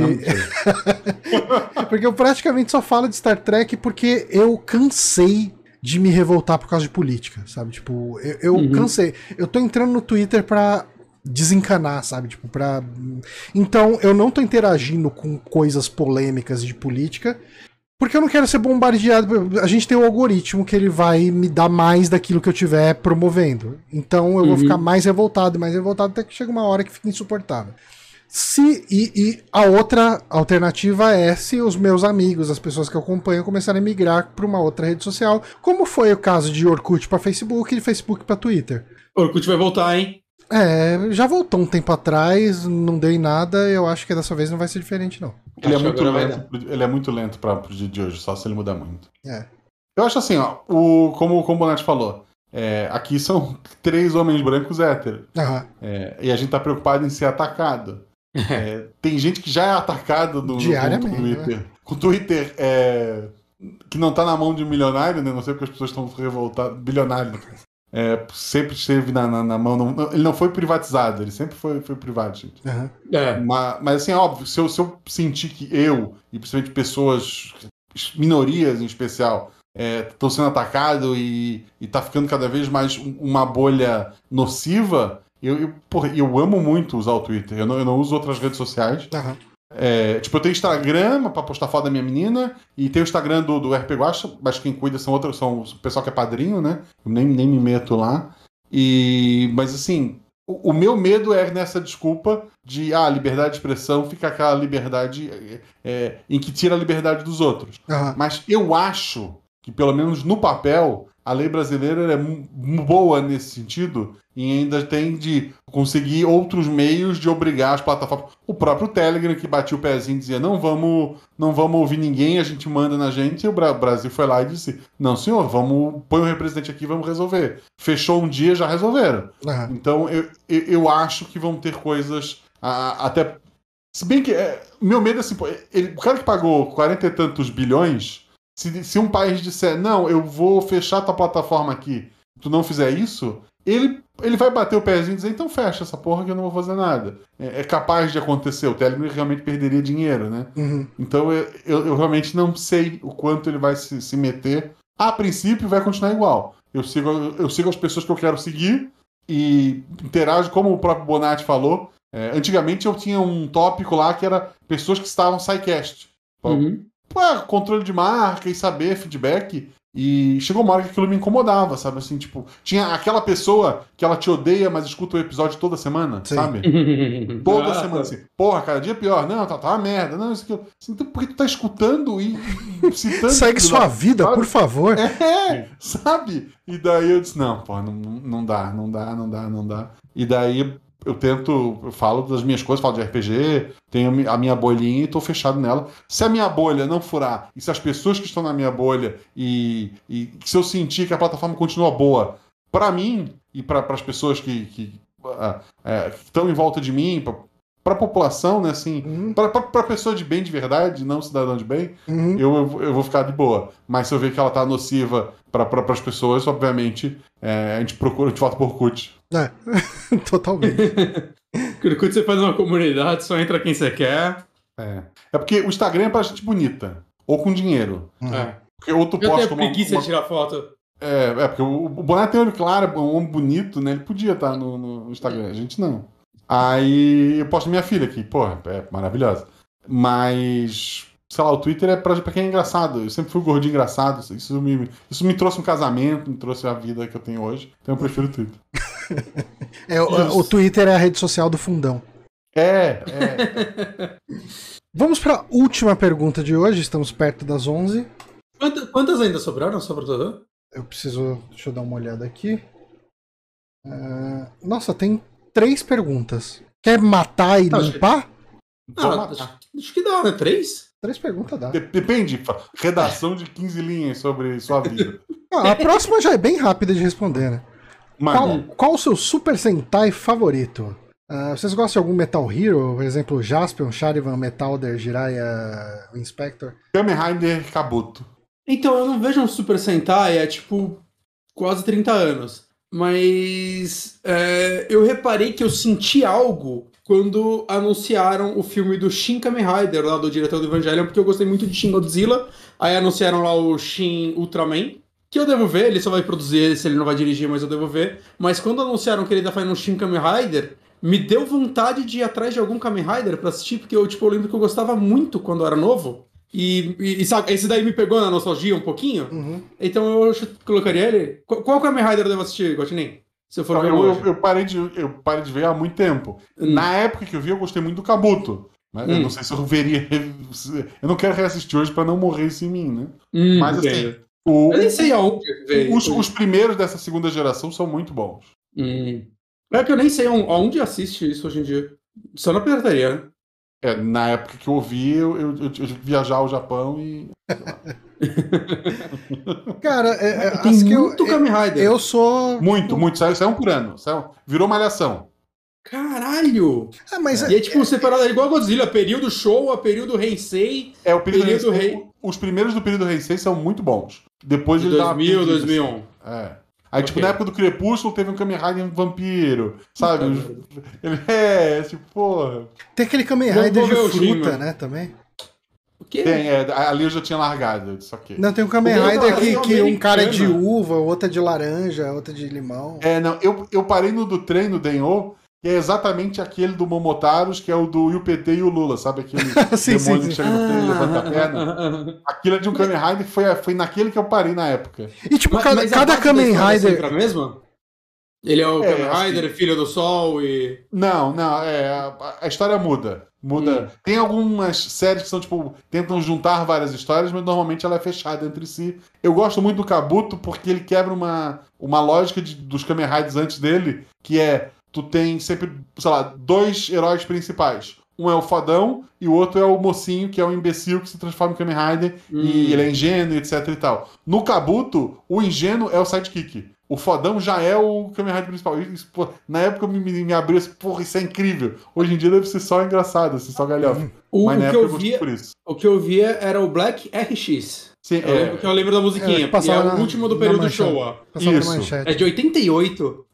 Eu tenho certeza que se eu assistir hoje vai arruinar minha vida, né? Então, é, esses mais antigos era aquele que tu tinha o monstro da semana Uhum. e o foco do episódio era muito mais em vencer esse monstro do Sim. que em histórias paralelas. O- os que vêm depois da- da- dessa segunda, nessa segunda era, tu tem episódios que tem muito mais histórias, tu tem mega plots que vão correr a série toda. É o Kabuto que você falou que é da hora? É, assim, mas é porque ele quebra uma expectativa. Eu pegaria os primeiros ali depois de- dessa, dessa era Hensei. O Kuga, a É. Gita. Eles são até mais, mais darks, esses primeiros são mais escuros. Até virar fruta, eles vão clareando com o tempo. Vou- vou Esse, esse dos trem, procurar cada, cada Kamen Rider é uma linha de trem do, do Japão? Como que funciona isso? Não, esse, esse do trem, ele. ele eu peguei. Esse eu- foi o que eu dropei. Ele viaja entre lugares em tipo, mundos. E daí ele, quando se transforma, um daqueles demônios. Aquele demônio vermelho entra nele e daí vira armadura. Aquele demônio sai e tem um azul também. Aí fica com a armadura azul. Ele vai variando os poderes de acordo com os demônios que vão possuindo. E daí tem histórias de que ele, como humano, é possuído também. E daí muda a, a maneira dele agir. Assim, é um negócio bem, bem bizarro. Tem na Crunchyroll essas porra? Acho que não, né? Não, não tem, infelizmente. Tem, tem box na Amazon. Kamen Rider Kuga, volume 1 volume 2, 39 reais cada. Aí, ó. Então, assim, tenta a pirataria primeiro. É, Vai- não, não. não quero. Mas os primeiros, os primeiros são mais darks, assim, são, são histórias melhores. Ah, não, peraí, ó, esse Kuga que eu, tô, que eu tô falando é mangá. Ah, tem o mangá também, sim. Não sabia. Eu vou entrar aqui, Pirate Bay. Mas segue o po- podcast Passagens pro Japão foi o que. Passagem pro É. Japão, exato. Eu Ele vai, de vai- ele vai de navio. um. Ele vai de caravela pro Japão.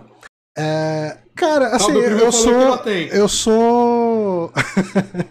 eu sou manchetossauro mesmo, assim. Eu só assistia os que passavam lá na manchete. Eu gostava muito de Changeman. Eu gostava muito de Cybercops, apesar de tecnicamente ser outra produtora, não é nem da Toei e tal. É, eu gostava de Jiraiya. É, Ninja de armadura vermelha. exato. Praticamente uma sombra. É, É, porque ah, eu gostava E ele se apresentava pro inimigo. Ele era o ninja que se apresentava pro inimigo, ele não atacava sorrateiramente. Ah, sim, é Ele o su- sucessor de Tokaguri. É, porra, dádiva dos ninjas. Da dádiva dos ninjas. Enfim, eu gostava desses aí. Eu Qual era aquele. Qual era aquele que era. Acho que que, era tipo, muito bom. Tinha o Cybercops, mas tinha aquele outro que eram. três Esquadrão polis- Inspector. Que, que um deles tinha uma roda de moto no peito, ele ia É, tentar- Inspector. Ele era um robô, né? Eu tinha um boneco desse. Aí, ó. Próxima pergunta. Caraca, nem, nem precisei falar, ele já respondeu, que foda. Qual era aquele Esquadrão Espectro? Era, eu realmente gostava disso. Uhum. Um dia, eu vou- um, dia, um dia eu tiver tempo, eu pretendo voltar pra isso. Jiraiya continuou assim ou foi Não. aquela Acho que foi só morreu? aquela ali. Foi aquela. Eu acho que o, o Jiraiya, na real, se não me engano, ele era o Metal Hero da, daquela época, né? É. Hum. Se bobear, ele é muito maior pra gente, porque tinha ver em- e assistir em looping, e pro Japão foi mais um. Não ia ter um remake brasileiro de Jiraiya? Lembra que a gente não assistiu essa Não, era o Jaspion. há 20 anos atrás. Era Jaspion. E teve? Era o Jasper. Não, mas acho que Teve teve notícia recente disso. Teve um quadrinho. Teve em quadrinhos, teve quadrinho na- nacional. Bem Jaspion. recente, tipo uns Ah, é. dois anos atrás, sei lá. Jaspion também era grande no Brasil. Sim, sim. É, Não, eu, não eu- eu- acho que Jasper era grande no, fora do no Japão e fora dele era, Então, eu, foi algo que estourou bastante. eu sinto que o, o Jiraiya era maior que o Jaspion lá fora. O, o Jaspion, É. ele foi meio um fracasso, assim, eles tiveram que fazer um, um overhaul em cima dele, eles tiveram que dar uma mudada, porque o Jasper, ele surgiu, inclusive até uma das músicas do Jasper, o, o, o, Tarzan Galáctico, né, Jinga no Tarzan, uma das músicas, e A internet existiu, Johnny. tá ruim a internet? É, Vixe. É, Tá por um perdendo momento. bastante pacote aqui pra mim. É, eu vou tentar falar, vamos Mas- ver mas se vocês segue, entendem. Vamos tentar aqui. Pelo menos na versão em podcast vai estar bom, porque tá gravando local.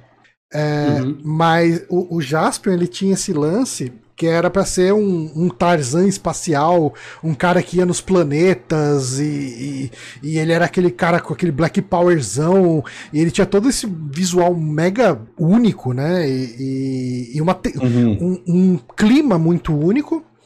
E o que aconteceu foi que foi um fracasso. E daí eles mudaram a série, fizeram todo aquele lance do pássaro dourado, começaram a fazer as histórias tudo em Tóquio. As crianças. É, né? das crianças, mudaram tudo ali porque tava sendo muito caído. Tipo, não tava funcionando. Ó, gente, eu achei que um Kamen Rider Kuga, se vocês receberem uma mensagem no WhatsApp pedindo dinheiro, é porque levaram tudo, tá? Tá bom. Porque aqueles sites, é aqueles sites bem duvidosos. O Kug é bom. O, o- esse Kamen Rider Kug é bem legal. Cara, Vamos pra última pergunta aqui. Ah, já assisti. Nossa, de quem será essa pergunta, né? será, que é do... Ixi. será que é do King de novo? Vocês já assistiram algum filme do ator Eu- eu tô- Walter Bonatti? Vixe. Tá zoado pra vocês me ouvirem? Oh, mas agora apareceu aqui no, no vídeo, eu consigo ler a pergunta. Então, se você ler aí, eu só acredito. Tá. O Walter Bonatti nasceu em 1930 e morreu em 2011. Alguém já assistiu o filme dele? Tem um Walter Bonatti, que é um italiano alpinista, e tem um filme sobre ele. Eu lembro que eu, eu descobri isso porque, por causa do sobrenome. Nunca vi o filme sobre ele, e eu não sei se ele tá falando da mesma pessoa que, que eu sei que é. Tem um ator também italiano, né? Ah, não, é o mesmo cara. É o mesmo cara? É, é, Bonatti, acho que tem alguém googlando muito a sua família. É, né? Eu- não sei o que responder. Tá, eu acho que com isso. tradicional. Eu acho que com isso a gente consegue encerrar o programa. Não tinha mais um? Você falou três, Não, você é a falou última. É a 3 com a que tava já no ar. Ah, Falou no- ok. Pulou uma da escola, não? Não. Ah, Não sim, eu uma pulei, eu pulei, eu pulei da escola, desculpa. Ah, tá, não. Não. Peraí, voltando aqui. Já repetiu algum ano do ensino fundamental ou do ensino médio? Rafael Doidão. Qual era a idade do aluno mais velho da sua sala de aula no colégio? É, não repeti nenhum ano. Quando eu tava no segundo ou terceiro colegial, tinha um maluco de uns 23, 24 anos. Eu, eu assim, quando eu saí, eu fiz até a oitava série numa escola de bairro e fui para uma escola grande fazer o ensino médio. Eu reprovei em matemática, mas tinha dependência. Então eu fui pro segundo e fiz dependência do primeiro ano. E Tá. daí eu passei nos do, na- no segundo ano e mais dependência. Então, tecnicamente, eu não repeti. Uhum. Na sala de aula, alguém mais velho, eu, eu não vou lembrar agora, mas uma história que me marcou, eu sou professor, né? Eu, com, no meio da faculdade, com 19 anos, eu pude começar a dar aula, e eu fui dar aula à noite no colégio que eu estudei, e aí eu entrei em sala pra, pra dar aula, um rapaz olhou pra mim e falou, ô, eu te conheço. Eu olhei pra cara dele, a gente fez a sétima série junto, né? Ele, é, é verdade. Ele tava lá no terceiro ano, e eu tava como professor, e a gente tinha feito a sétima série junto. Caralho, ok.